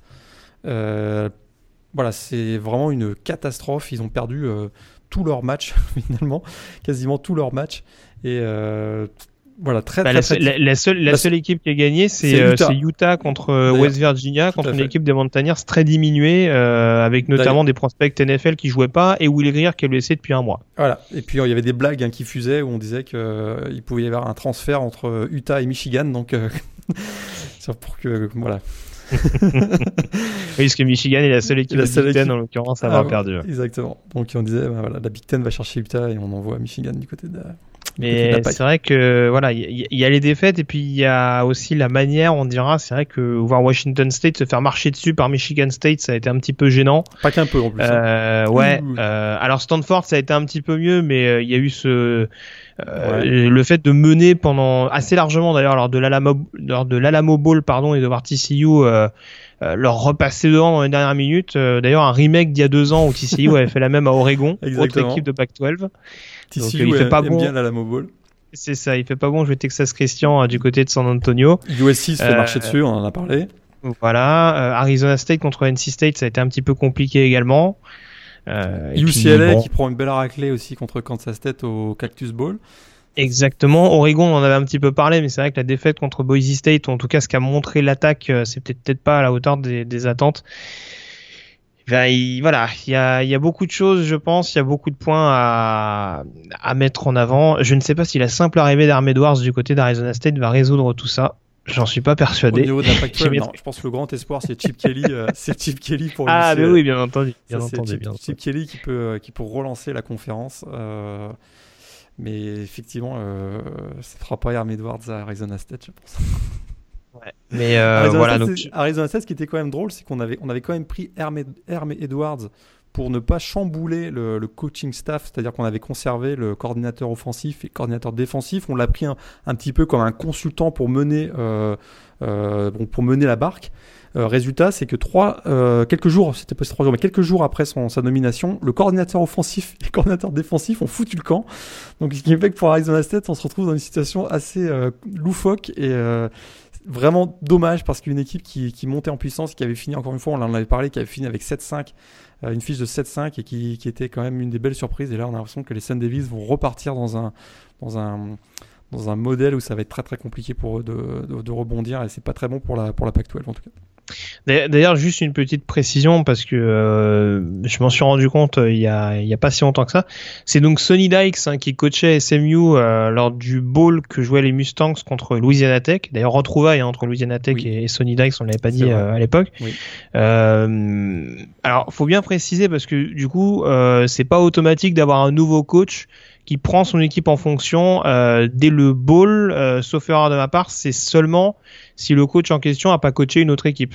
Exact. Ça, c'est, Donc en l'occurrence, Arm Edwards, par exemple, aurait pu coacher le, le, Hyundai euh, Sun Bowl qui a joué à Arizona State contre NC State. Exactement. Mais il n'était pas prêt parce que si vous si vous, rappelez bien à la conférence de presse, euh, il, ne savait pas que le, le, le nom des, des Arizona c'était Sun Devils. Il l'a découvert en conférence de presse. C'était assez, assez drôle aussi. Alors, si tu me permets, il devait se préparer quand même un petit peu. Ah bah oui, là il y avait beaucoup de choses. Euh, là, le, cahier de vacances, il va être assez chargé. Ouais. Euh, autre enseignement, forcément, euh, et ça, ça me fait plaisir, le récital de Lamar Jackson à l'occasion du Tax Slayer Bowl joué contre Mississippi State. Victoire donc des Bulldogs 31 à, à, 27 avec donc une prestation aérienne de Lamar Jackson euh, à vomir, je pense qu'on peut le dire. Quatre interceptions pour le quarterback de Louisville. Alors on sait que ça avait été déjà compliqué lors du bowl disputé l'année dernière contre LSU où, la défense des Tigers avait un peu mis à l'amende. Euh, là en l'occurrence contre une défense de Mississippi State euh, qui reste solide malgré tout, mais on le rappelle, il y avait quand même pas mal de changements au niveau du coaching staff. Euh, ils ont quand même réussi à faire le boulot avec un quarterback backup également, puisque c'est, euh, j'oublie toujours son prénom, c'est Kiyante, je sais j'ai toujours un doute sur son. Kayenton, euh, Thompson. Voilà, qui est donc euh, le remplaçant de, de, Nick Fitzgerald blessé. Euh, voilà, c'est, je pense que ça peut quand même laisser quelques regrets du côté des Cardinals à cette défaite de 4 points vu la prestation de Lamar Jackson, qui par ailleurs a fait le travail au niveau du jeu au sol et qui a quand même permis à Louisville d'être au niveau qui était le sien ces deux dernières saisons, euh, même si ça fait euh, deux ans et demi maintenant qu'il est qu'il est en poste. Euh, voilà. Maintenant, euh, d'un point de vue purement professionnel, on dira, ça a pas calmé les inquiétudes concernant mais sa attends. marge de progression. Attends, attends, attends. Il y a personne qui croit que Lamar Jackson va être un quarterback dans la NFL. Écoute, on sait jamais. Ah non, non, non, mais attends, attends, là, on va, on va être sérieux. Eh, jurisprudence pas- Cameron Newton, tout le monde y croit. Tout le monde y croit. c'est pas non mais Cameron Newton il faisait des gros matchs dans la dans la SEC, il gagnait des matchs à Alabama, c'était non non oublie ça là. Non non Lamar Jackson ne sera jamais quarterback dans la NFL, c'est impossible. Il finit quand même une super belle carrière euh, et c'est le seul avec Tim Thibault et Colin Kaepernick à avoir réussi euh, 50 touchdowns à la passe, 50 touchdowns au sol. Déjà, Euh, ça place un homme. hein. Déjà, ouais. à l'échelon NFL, il a les mêmes stats que Thibaut et Kaepernick. Attends, tu me voles ma blague. son Tu me emploi est voles fait. ma blague. Ah non, merde, désolé. désolé. Pardon, Voilà, donc euh, voilà, bah tu m'as volé ma blague. C'est ça. pardon. Ce sera ma résolution cette année, arrêtez de te piquer tes blagues. Non, mais il n'y a, Ah là y a aucune chance. Ce sera, ce sera peut-être s'il réussit, euh, s'il réussit une transformation un joueur à la, à la, à la Prior, par exemple, à la Terrell Prior, euh, qui avait également eu euh, une carrière un petit peu identique avec des stats moins élevés du côté d'Ohio State et qui a eu une belle, carrière par la suite euh, en tant que receveur dans la NFL. Je le vois plus dans un rôle comme ça. Mais, Non, euh, ouais, il y, a un autre exemple, je sais pas si tu le cité, mais c'est euh, Denard Robinson, euh, l'ancien quarterback de, euh, de Michigan. Michigan, qui est à pareil, Jacksonville était un ensuite, peu, ouais, qui, est, qui est allé voilà. à Jacksonville ensuite, mais effectivement, euh, voilà, des gros stats. Il va rester dans les livres d'histoire euh, du college football comme un des joueurs les plus explosifs. Ça, c'est indiscutable, mais au niveau professionnel, je, je- je ne vois absolument T'es pas encore, comment il t'es pourrait encore être. plus sceptique que moi, j'ai réussi à en trouver un, c'est beau. C'est Ah, formidable. non, non, Merci Morgan. c'est- Je pense qu'on peut mais arrêter le pire, le, le pire, c'est le pire, c'est que je pense qu'il va, il va être drafté euh, euh, assez, assez, enfin, le pire. En tout cas, je pense qu'il y a une équipe NFL qui va voir en lui un, un joueur avec un, un potentiel. Tu peux le dire, il y a une équipe NFL qui va péter les plombs. Je, je suis qui va d'accord. pas savoir comment l'utiliser, euh, un petit peu comme euh, les, les- les, euh, quand Tim Thibault avait été drafté. euh, je pense que je suis pas persuadé qu'on savait vraiment si on allait l'utiliser comme quarterback ou comme joueur un petit peu dans la red zone, capable d'aller marquer les touchdowns, mais on sentait qu'il y avait un potentiel. Je pense que Lamar Jackson, ça va être à peu près le même cas, ce qui fait que je pense qu'il va être drafté plutôt au deuxième ou au troisième tour. Mais s'il y a une équipe qui craque sur lui en tant que quarterback au premier tour, là, moi, je vais me marrer, mais vraiment, quoi. Ah bah là, on connaîtra ta nouvelle équipe préférée en NFL. Hein. qui sera sans doute meilleure que celle que tu supportes actuellement, euh, soit dit en passant. Bref. L'autre enseignement, euh, et ça, je sais que ça t'a fait plaisir. Ah Ce bon. Citrus Bowl, quand même, entre Notre-Dame et LSU. Alors là encore, c'était pas le match le plus beau euh, à voir et les conditions météo, ils sont pour beaucoup. Euh, C'est une pluie battante du côté d'Orlando, si je me D'Orlando. trompe pas. C'était. Très très laid. Ouais, alors, alors j'en parle pour deux raisons. Alors, défaite donc de d'LSU 21 à, à 17 contre Notre-Dame, avec notamment un, un dernier touchdown absolument euh, splendide de, de Miles, Bos- de Miles Boykin, euh, le receveur, catch à une main, et puis derrière, euh, petit slalom pour aller marquer le touchdown. Euh, par contre, j'ai trouvé un peu déplacé qui rentre pas, qui rentre pas son slip à Dante Jackson, parce que sur l'action, Oui, quand tout même, à fait. j'ai c'était un peu gênant. J'ai pensé la même chose, effectivement. Ah, le pauvre Dante Jackson, euh, lui, il a annoncé haut à la prochaine draft. euh, là, il a, il a pris un coup quand même. hein. Là, c'est pas, ce sera Ouais. pas dans ces highlights, hein, je pense celui-là. Voilà, exactement. Euh, alors, l'autre événement qui s'est passé, c'est que Brian Kelly est retombé dans ses travers. Ah, il, a- il en a fumé Euh, du bon dans le match. hein. Je, ouais. peux te, je peux te garantir qu'il en a fumé du bon. Ouais, nouveau switch gest- au poste de Ah, non, quarterback. mais la gestion des quarterbacks, c'était à mourir de rire. Entre Yann Book, Brandon Winbush, on a même vu euh, Cole Kmet aussi qui, était, qui a tenté une passe. C'était n'importe quoi. Il a quand même fait rentrer Yann Book sur un, en milieu de drive sur un troisième down. C'est pas mal. Très Euh, intéressant. ah, ah, alors moi, ce que j'ai beaucoup aimé là-dedans, euh, c'est c'est quand même Dishon Kaiser et Malik Zahir qui se foutent de la gueule de Brian Kelly sur Twitter en voyant que qui re-switch les, les quarterbacks. Donc euh, voilà, je trouvais ça assez assez cocasse comme situation. Et puis euh, pour pour être un peu plus sérieux en l'occurrence, c'est vrai que euh, j'évoque aussi aussi ce match pour parler de Louisiana State. Euh, il me semble pas qu'on l'ait évoqué depuis. Je crois que c'est tombé ap- après Euh, le possible départ de Matt Canada, euh, le coordinateur offensif. ouais, ça c'était avant le match, effectivement. des grosses ouais. infos, effectivement. Ouais, grosse info. Manifestement incompatibilité d'humeur avec Ed Orgeron, ça m'inquiète un petit peu. Toi Euh, aussi, Toi aussi bah oui, je, voilà. Visiblement, euh, Ed Orgeron, euh, je pense, va vite retomber dans ses travers d'Olmis. Et on va vite se rappeler pourquoi il n'a pas eu de, de longue carrière en tant qu'head coach, parce que Matt Canada, peut-être que il n'est pas parfait, on va dire, euh, d'un point de vue gestion. en attendant, quand tu vois le boulot qu'il fait au niveau de l'attaque, Danny Etlin a encore été relativement propre sur son match-là. Ce qui a vraiment coûté cher à LSU, en l'occurrence, c'est les équipes spéciales, avec beaucoup de déchets sur les field goals et, et c'est ce qui leur a joué des tours au final. Mais voilà, il y a encore une bonne prestation de, de l'attaque. Un Darius Guys qui a fait quelques jeux intéressants également. Je, suis un peu déçu pour LSU que l'aventure se poursuive pas l'année prochaine, parce que j'aurais été curieux de voir ce que ça aurait pu donner, peut-être avec un meilleur quarterback, parce qu'en l'occurrence, Danny Etling, on, connaissait quand même ses limites. Mais bon, euh, voilà. Décision prise par Ed Orgeron. Euh, faut respirer pour LSU que ce soit pas problématique. Manquerait plus qu'il nous vire euh, Dave Aranda la semaine prochaine. et là, je pense qu'on est pas mal. Ouais. Donc euh, bon voilà, en tout, voilà en tout cas, beaucoup beaucoup d'événements importants du côté de Notre-Dame, beaucoup de choses un petit peu cocasses autour de cette rencontre. On a quand même vu un dernier mot, euh, ceux qui suivent la draft NFL, Quentin Nelson là, le, le, le garde de, de Notre-Dame, il, fait une démonstration dans ce match face au, au front fort de LSU.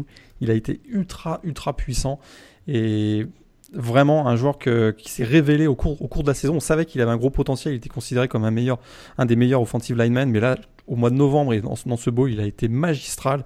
Et je pense qu'il y a beaucoup de scouts NFL qui, ont, qui vont peut-être vont, vont en faire un, un top 10 à la prochaine draft. Ah bah moi, pour moi, c'est un top 5.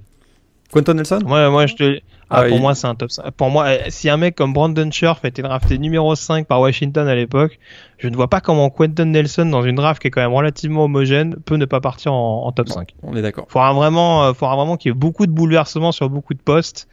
Mais voilà, même si le poste de garde, c'est clairement pas le plus sexy, euh, euh, que ce soit en NFL ou, ou ailleurs, euh, voilà, avoir un, un, tel joueur, un tel impact dans une ligue qui, qui mise en plus euh, sur de plus en plus un jeu au sol en mouvement euh, avec des linemen qui n'hésitent pas à monter sur le deuxième rideau, ce qui est la faculté première de Quentin Nelson. C'est clair. Là, là j'aurais du mal à, à comprendre le, la logique. Bon, après, s'il part plus loin, il partira plus loin, mais euh, voilà. Un top 5, je serais sûrement pas, sûrement pas étonné. Euh, Est-ce qu'il y a des matchs que tu conseilles à nos auditeurs de regarder tout particulièrement? Parce qu'on n'a pas, pas, tout évoqué, on s'en excuse, mais encore une fois, il y a une quarantaine de balls. Ouais, depuis, on avait parlé d'Army San Diego qui avait été fort. Bah, t'en as parlé, l'Alamo Bowl entre TCU et Stanford, ça, ça a été un grand, du grand spectacle euh, que je repasse. Donc, bien sûr, ben, Purdue, Arizona, si vous l'avez pas vu, mais à mon avis, vous l'avez sûrement vu. Euh, une fin de match intéressante entre Kentucky et Northwestern aussi, mm. dans le Music City Bowl. Ça, c'est à regarder. Un gros festival offensif dans, dans le dans le Belk Bowl entre Wake Forest et Texas A&M. C'est souvent, hein. on se rappelle que l'année dernière, on avait eu un match sympa entre euh, Virginia Tech et Arkansas, si je me rappelle bien. D'accord, exactement. D'ailleurs, euh, le Belk Bowl est appelé le Best Bowl sur les réseaux sociaux. euh, on a vu un super Christian Kirk, d'ailleurs, qui a annoncé aujourd'hui euh, qu'il quittait donc Texas A&M pour filer vers la NFL. Et samedi, qu'est-ce qu'on a eu? Bah, Il y a eu Memphis à Iowa State avec, avec quand même une, une info une info quand même. à souligner. Tu, sais de quoi je veux parler J'ai même envie de te dire une controverse. La controverse. Tout à fait. Iowa State était tout tout proche de réussir un exploit incroyable, c'est-à-dire de faire toute une saison sans perdre, sans faire de turnover sur un fumble. Eh bien, nos amis arbitres ont décidé que c'était pas possible cette stat. Alors du coup, euh, le pauvre David Montgomery qui euh, venait de traverser la ligne d'en but pour inscrire un nouveau touchdown d'Iowa, il a relâché le ballon, mais on voit très clairement sur le, sur le replay qu'il avait déjà traversé la ligne, euh, la ligne de but. Maintenant, les arbitres ont annulé le touchdown et accordé le, accordé le fumble récupéré par la défense de Memphis. Et donc du coup, cette stat incroyable n'aura pas lieu. Et ce qui n'a pas d'ailleurs empêché Iowa State de, remporter le Liberty Bowl 21 à 20. Mais des fois, hein, les arbitres, on se demande...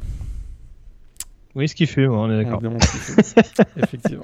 Et puis, on, va quand même, euh, juste pour terminer, un petit mot sur l'Outback Bowl, on en a parlé tout à l'heure, mais Michigan, hein.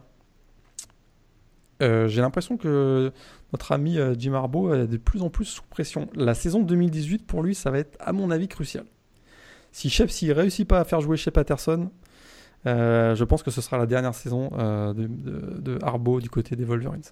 Oh là, tu nous balances ça comme ça. Oh, le coup de massue, on, l'a pas vu venir.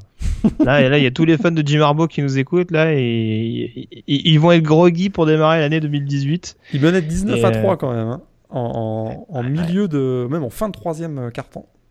Ils s'écroulent et ils perdent encore. Et, euh, ils, gagnent, plus de match. Ils gagnent plus de match. Je, suis, d'accord avec toi. Encore, ben, très mauvaise prestation globalement de Brandon Peters. Horrible Euh, ouais, là, là c'est sûr que si avec chez Patterson, il n'arrive pas à développer le poste de quarterback, là, va falloir quand même se poser des questions. Euh, c'est censé être un poste qui connaît un petit peu, quand même. Donc euh, oui, c'est sûr que on veut bien lui laisser le bénéfice du doute, mais là, au bout d'un moment, euh, ça a quand même posé quelques questions, euh, puisque là, vraiment, euh, en défense globalement, il a, il a les, les pièces. Je pense que l'année prochaine, il aura un groupe qui arrivera à maturité. Euh, en attaque, c'est pareil, il y a quelques receveurs, enfin que ce soit Black ou, ou People de, ou People Jones, c'est ça qui euh, qui vont qui vont qui seront dans leur année sophomore et qui vont sans doute arriver à un, à un bien meilleur niveau. S'il n'y a pas de quarterback, ça va. Voilà. En tout cas, si c'est la seule limite, on dira. Et pour le coup, c'est quand même très très limite. Ils sont à quoi? 4, 4 ou 5 défaites cette Ils saison à les 5 Chiefs défaites, finissent à 8-5. Ah, Et on commence ouais. d'ailleurs, il commence à y avoir beaucoup euh, de gens qui disent que hein, la réussite hein, de Jim Harbaugh à Stanford, notamment en, en- en développant Andrew Locke, euh, c'était peut-être plus euh, Pep Hamilton qui était responsable de tout ça, qui était à l'époque donc, le coordinateur euh, offensif de Stanford et le coach des quarterbacks, plutôt que Jim Harbaugh. Et euh, ça commence à jaser un petit peu. Ben, à c'est 9 pas dit millions de dollars par année, ça, on, on s'attend quand même à, à sûr. meilleur que 8-5. C'est sûr, et c'est pas dit que Tim Drevno prenne pas la porte, hein, parce que euh, il peut servir de Exact. fusible euh, pendant l'intersaison.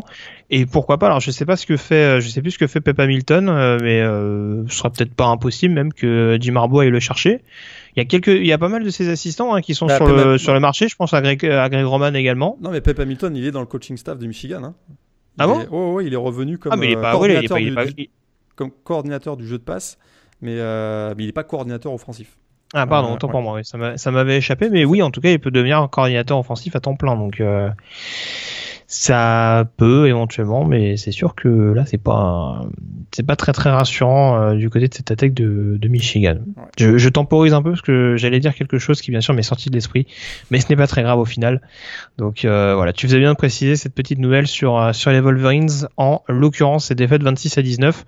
Euh, pour South Carolina, en tout cas, ça parachève une, une belle saison où, malgré les blessures, bah, on a réussi quand même à, à, à assurer le, le coup avec euh, d'ailleurs, j'allais dire une bêtise, non, c'est ça, c'était le retour de- Rico Dowdle au poste de, de running back. Running back, exactement.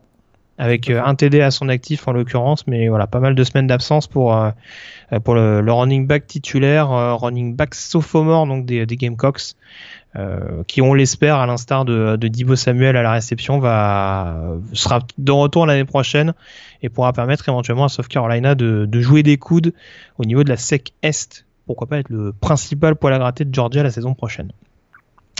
Euh, on a fait le tour donc sur ces euh, résultats. On va donc s'intéresser désormais à la preview de la finale nationale entre Alabama et Georgia.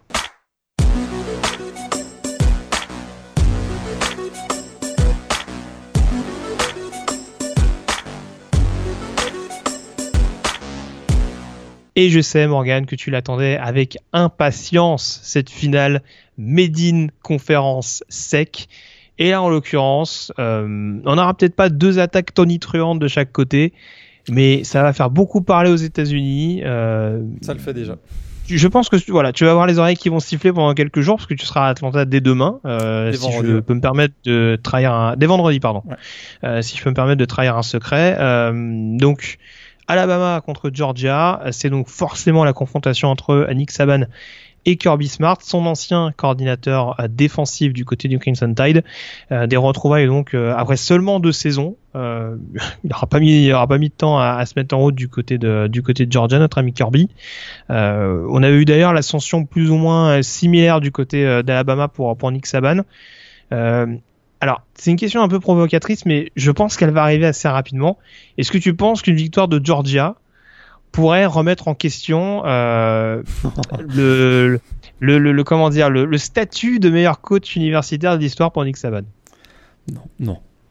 Mais parce que, Kirby mais- Smart, parce que Kirby Smart était là lors de tous les titres d'Alabama depuis l'arrivée de Saban, on est Ah bah, d'accord c'est pas, c'est pas compliqué. De 2004 à 2015, Kirby Smart a été dans tous les coaching staff de Nick Saban, à l'exception de la saison 2005, où il a été euh, coach des running backs à Georgia, euh, puisqu'il était donc à ses côtés à LSU. Euh, il a même suivi Nick Saban chez les Dolphins de Miami dans la NFL. Il a été donc effectivement coordinateur défensif d'Alabama pendant 9 saisons, si je me sou- souviens bien. Il a d'ailleurs remporté 4 titres de champion national. Donc très clairement, le, destin de, de- de- de Nick Saban et celui de Kirby, de Kirby Smart sont, liés, en tout cas au niveau des performances des, des années précédentes. De là à dire que il mettrait de l'ombre à Nick Saban, je suis quand même pas, je suis quand même pas sûr. Alors, encore une fois, je ne le, je ne le pense pas personnellement. Euh, je pense que ça va beaucoup être relayé par les, par les médias américains, parce que forcément, on raffole de ce type d'histoire.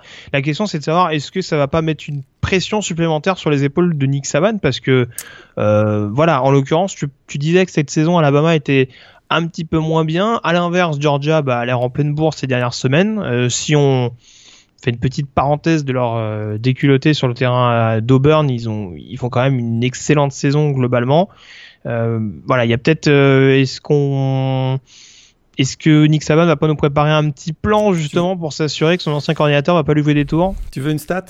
Est-ce que, est -ce que, Nick Saban est sous pression pour ce match face à un de ses anciens assistants? Tu veux Ah, la stat, la contre ses anciens assistants. la stat qui tue contre ses anciens assistants. Nick Saban a une fiche de 11 victoires, 0 défaites. Écart moyen des victoires, 28 points. Eh bah, je, eh, je, crois qu'il a la je, je, suis désolé, mais tu me rassures pas totalement parce que s'il perd, justement, ça va être sorti en boucle. Ah, On va dire son seul assistant, c'est celui qui, c'est celui qui était déjà avec lui à Alabama. Ok, tu rebondis bien, mais. mais je, en tout cas, je crois absolument pas qu'il est, qu'il est sous pression. Comme il n'était pas sous pression, euh, on en avait un peu parlé dans le dernier podcast face à Dabo Sweeney euh, dans son euh, dans son rematch il va avoir un plan de match, il va s'y tenir, il va mettre la pression sur ses joueurs, pas sur, le, pas sur lui et sur l'adversaire. Et très très clairement, je convaincu que Nick Saban s'en fout complètement du fait que ce soit Nick Kirby Smart euh, en face, mais ça nous, on est content de pouvoir en parler et de ressortir cette fameuse stade donc de 11-0. Alors l'autre question importante, si on met en avant le niveau de la défense d'Alabama contre Clemson, c'est forcément de savoir euh, si selon toi Georgia a plus d'arguments offensifs que ne l'avait Clemson avant le Sugar Bowl. Ah, c'est sûr qu'en tout cas, on doit s'attendre à un choc entre euh, deux défenses euh, ultra robustes, mais que peut-être Bon voilà, on sait qu'Alabama, euh, c'est la meilleure défense avec 11.5 euh, 11.5 points accordés par match. Georgia, c'est troisième, déf troisième défense avec 13.2. Ça va être avant tout un gros duel défensif, mais tu as raison. Est-ce que Georgia va pouvoir bousculer la défense d'Alabama comme ne, ne l'a pas pu le faire Clemson? Est-ce qu'ils ont plus d'options? Je crois que oui. Sont notamment plus matures euh, au niveau du jeu au sol. On a vu que Travis Etienne pour côté Cleveland et Adam Choice, c'était peut-être un peu jeune. Là, par contre, on a Sonny Mitchell et Nick Chubb euh, deux joueurs qui viennent de réussir plus de 300 yards au Rose Bowl, très clairement une ligne offensive qui est très solide. Je pense que oui, Georgia, avec un Jake Fromm, on va peut-être en reparler, qui semble euh, vraiment super à l'aise dans ses baskets au sein de cette attaque. Très clairement, je pense que Georgia a plus d'arguments que, Alabama euh, dans cette rencontre. Alors pour planter le décor, on rappelle, alors Alabama dernier titre national qui remonte à deux ans maintenant, donc euh, gagné lors de, la, lors de sa première confrontation avec Clemson. Georgia, ça commence un petit peu à remonter. 1980, le dernier titre national, euh, donc 38 euh, ans si je suis encore compté. Et euh, la donnée qui est quand même assez importante, c'est que cette finale nationale, elle est à Atlanta, sur les terres euh, de Georgia. Ça a sans doute été un facteur déterminant lors de la finale de conférence sec remportée contre Auburn. Est-ce que pour toi c'est un facteur euh, prépondérant pour Georgia pour au moins euh, éventuellement niveler l'écart avec, euh, avec son rival de conférence sec?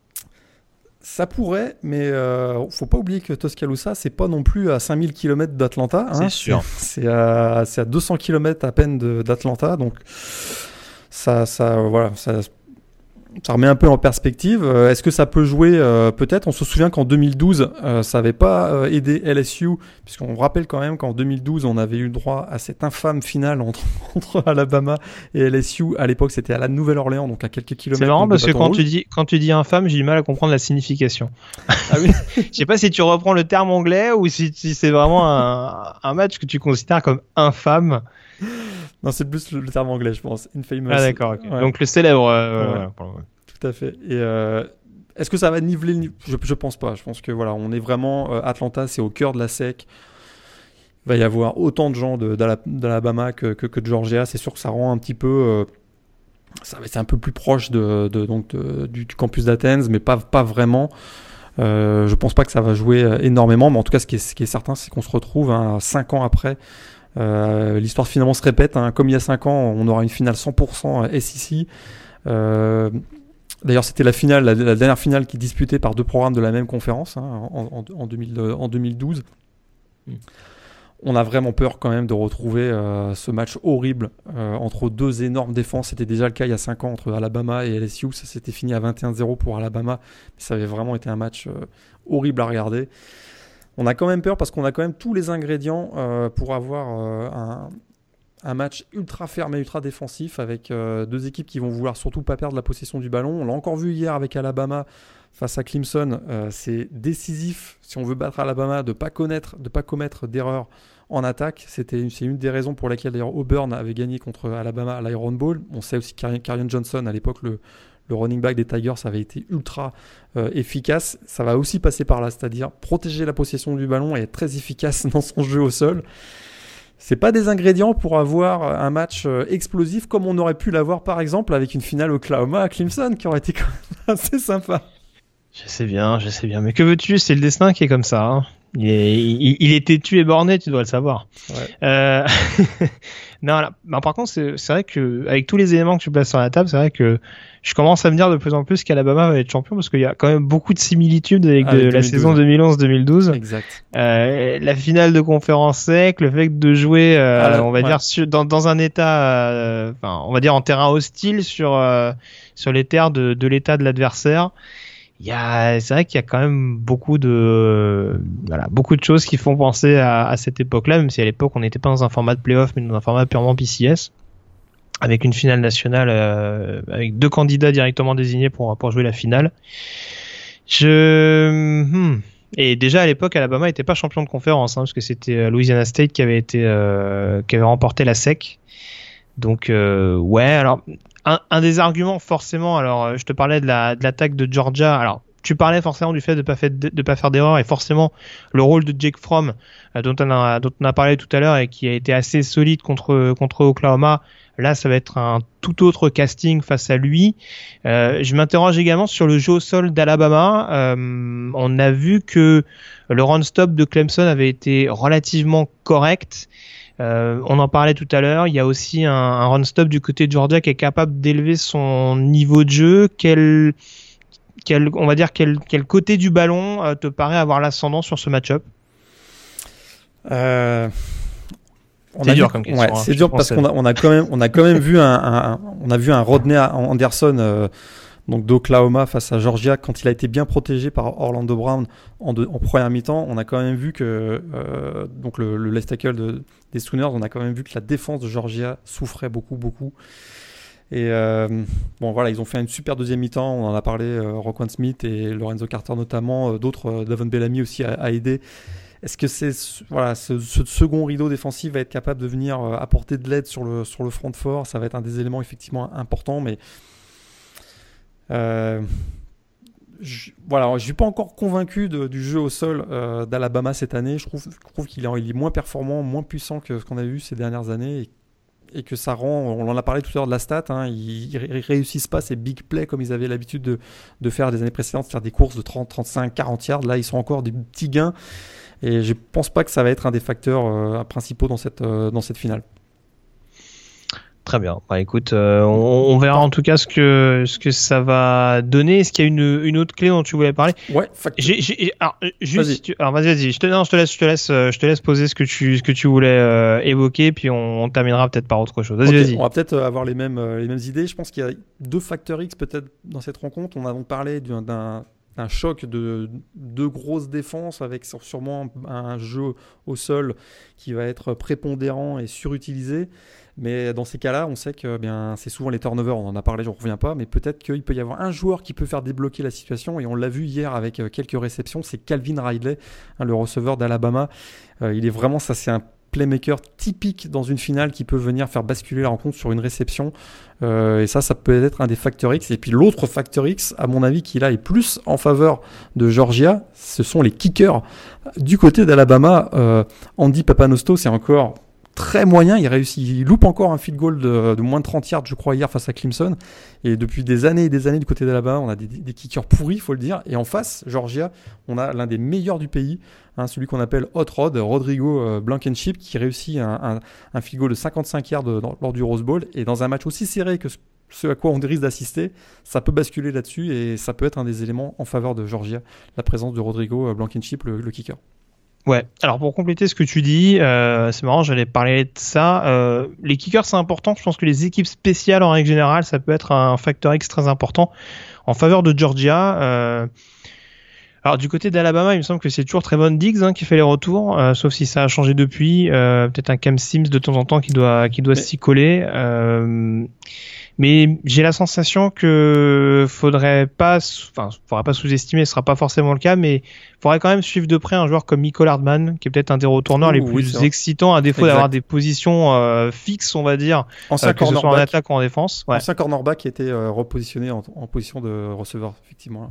Mais on a vu notamment un retour assez intéressant hier contre Oklahoma. On sent que c'est un joueur qui, est, qui peut faire la différence. Et mine de rien, faut pas l'oublier, sur les dernières finales nationales, il y a eu très souvent, euh, on va dire, un, des tournants qui se sont joués sur des retours de coups de pied. Euh, je les ai pas tous en tête, mais euh, je pense par exemple, un, un... c'était Carmine Whitfield, par exemple, avec Florida State, l'année où il bat Auburn. Il y a, il y a Kenyan Drake, exactement. Il, y a, il, y a, des saisons comme ça où, où, où, les returners sont capables de redonner un momentum à leur équipe. Euh, Peut-être que ça arrivera pour Alabama, mais j'ai plus la sensation que ça fera la différence en faveur de Georgia, euh, que ce soit donc euh, au pied, euh, tu le disais, de la part de Rodrigo Blankenship, ou même sur retour de la part de, de Miko Hardman. Euh, après, on est très critique. Il y a un excellent kicker du côté d'Alabama qui est, qui est J.K. Scott. qui peut permettre à, Alabama de rendre le ballon, on va dire, en assez mauvaise posture pour l'équipe adverse. Ça, ça peut être un avantage pour eux. Après, sur le côté vraiment, euh, on va dire, sur, sur ce qui amène des points directement, euh, je donnerais un petit ascendant aux Bulldogs, mais voilà, rien n'est moins sûr et il faut surtout pas, faut surtout pas enterrer le, le coaching staff d'Alabama qui comme Georgia est parfaitement capable de, de s'ajuster, de prendre des décisions en conséquence dans ce qui sera en l'occurrence, par exemple, euh, pour revenir là-dessus, ça peut être de rapport direct avec l'équipe spéciale, mais euh, voilà, rappelez que ce sera aussi le dernier match de Jeremy Pruitt euh, en tant que coordinateur défensif euh, d'Alabama. Donc peut-être la volonté de terminer sur une bonne note, vu ce qu'on a aperçu en demi-finale de playoff. c'est possible qu'il nous garde encore du lourd pour la finale. Euh, sait-on jamais. Puis forcément, euh, si je devais citer un joueur important, un facteur X indéniable, c'est encore et toujours Minka Fitzpatrick, euh, qui est capable de faire un nombre de choses absolument hallucinantes euh, au plaquage, euh, sur la couverture. Enfin, c'est un joueur qui est absolument partout, qui peut être utilisé dans n'importe quelle phase de jeu. Donc euh, que ce soit pour contrer le jeu au sol de Georgia ou éventuellement pour euh, pour couper les trajectoires entre entre Jake Fromm et puis ses, ses receveurs, surtout qu'on joue pas on joue pas que du jeu profond du côté de Georgia. Euh, pour là encore pour manier pour manier l'euphémisme, il y a quand même pas mal de jeux courts. Euh, voilà, surveiller de très près Minka Fitzpatrick. voilà, si je devais ressortir un facteur X favorable de chaque côté, ce serait sans doute cela. Donc voilà ce qu'on a donné. On, on en vient forcément au fait, Morgan, et je sais que les millions d'auditeurs qui nous écoutent, n'ayons pas peur des mots, attendent, attendent ce moment depuis le mois de septembre, puisqu'on va donner nos pronostics et surtout le score qui va avec. Ah oui, on le score. Que, le score. On rappelle que l'année ah oui, bah oui, c'est ça qu'on attend. On rappelle que l'année dernière, tu nous avais pronostiqué une victoire de Clemson 35 à 31. Et j'ai ouï dire que c'était le score exact de la finale nationale 2017. Tu me mets la pression là. Un petit peu. Alabama Georgia, rencontre qui est donc prévue lundi euh, 8. Alors j'ai l'horaire exact, je veux pas me tromper, euh, ça va être du 2h30 heure française. 8h30, ouais, 2h, 2h, 2h. Ouais, enfin 2h prise d'antenne. Après ouais, je pense que le temps à 8h30. Ouais. voilà. Donc euh, 20h30 aux États-Unis, 2h30 euh, heure française, donc dans la nuit de lundi à mardi, donc du côté d'Atlanta, ce Alabama, Georgia. Qui vois-tu vainqueur en l'occurrence? Georgia. Le score? 27-23. Ah, carrément, 27-23. Ah, tu nous annonces un match défensif, 27-23, c'est pas mal quand même. Ah, j'ai pas un 13, avec pas un avec 13, ou sans 10. prolongation? Bon, 27-23, c'est compliqué en prolongation. Ah, quoique. 27-22, ça peut se faire. euh, non, en prolongation, ça peut pas se faire. Ah, Ouais, si, non. ça peut se faire. Oh, 26-23, bah, non, non, non, ça peut se faire en prolongation. Non, non, non, 27-23, mais euh, ouais, victoire de Georgia. Euh, avec un, dernier, un dernier drive. Allez, j'y vais dans, le, dans la fiction, mais avec un dernier drive de la victoire.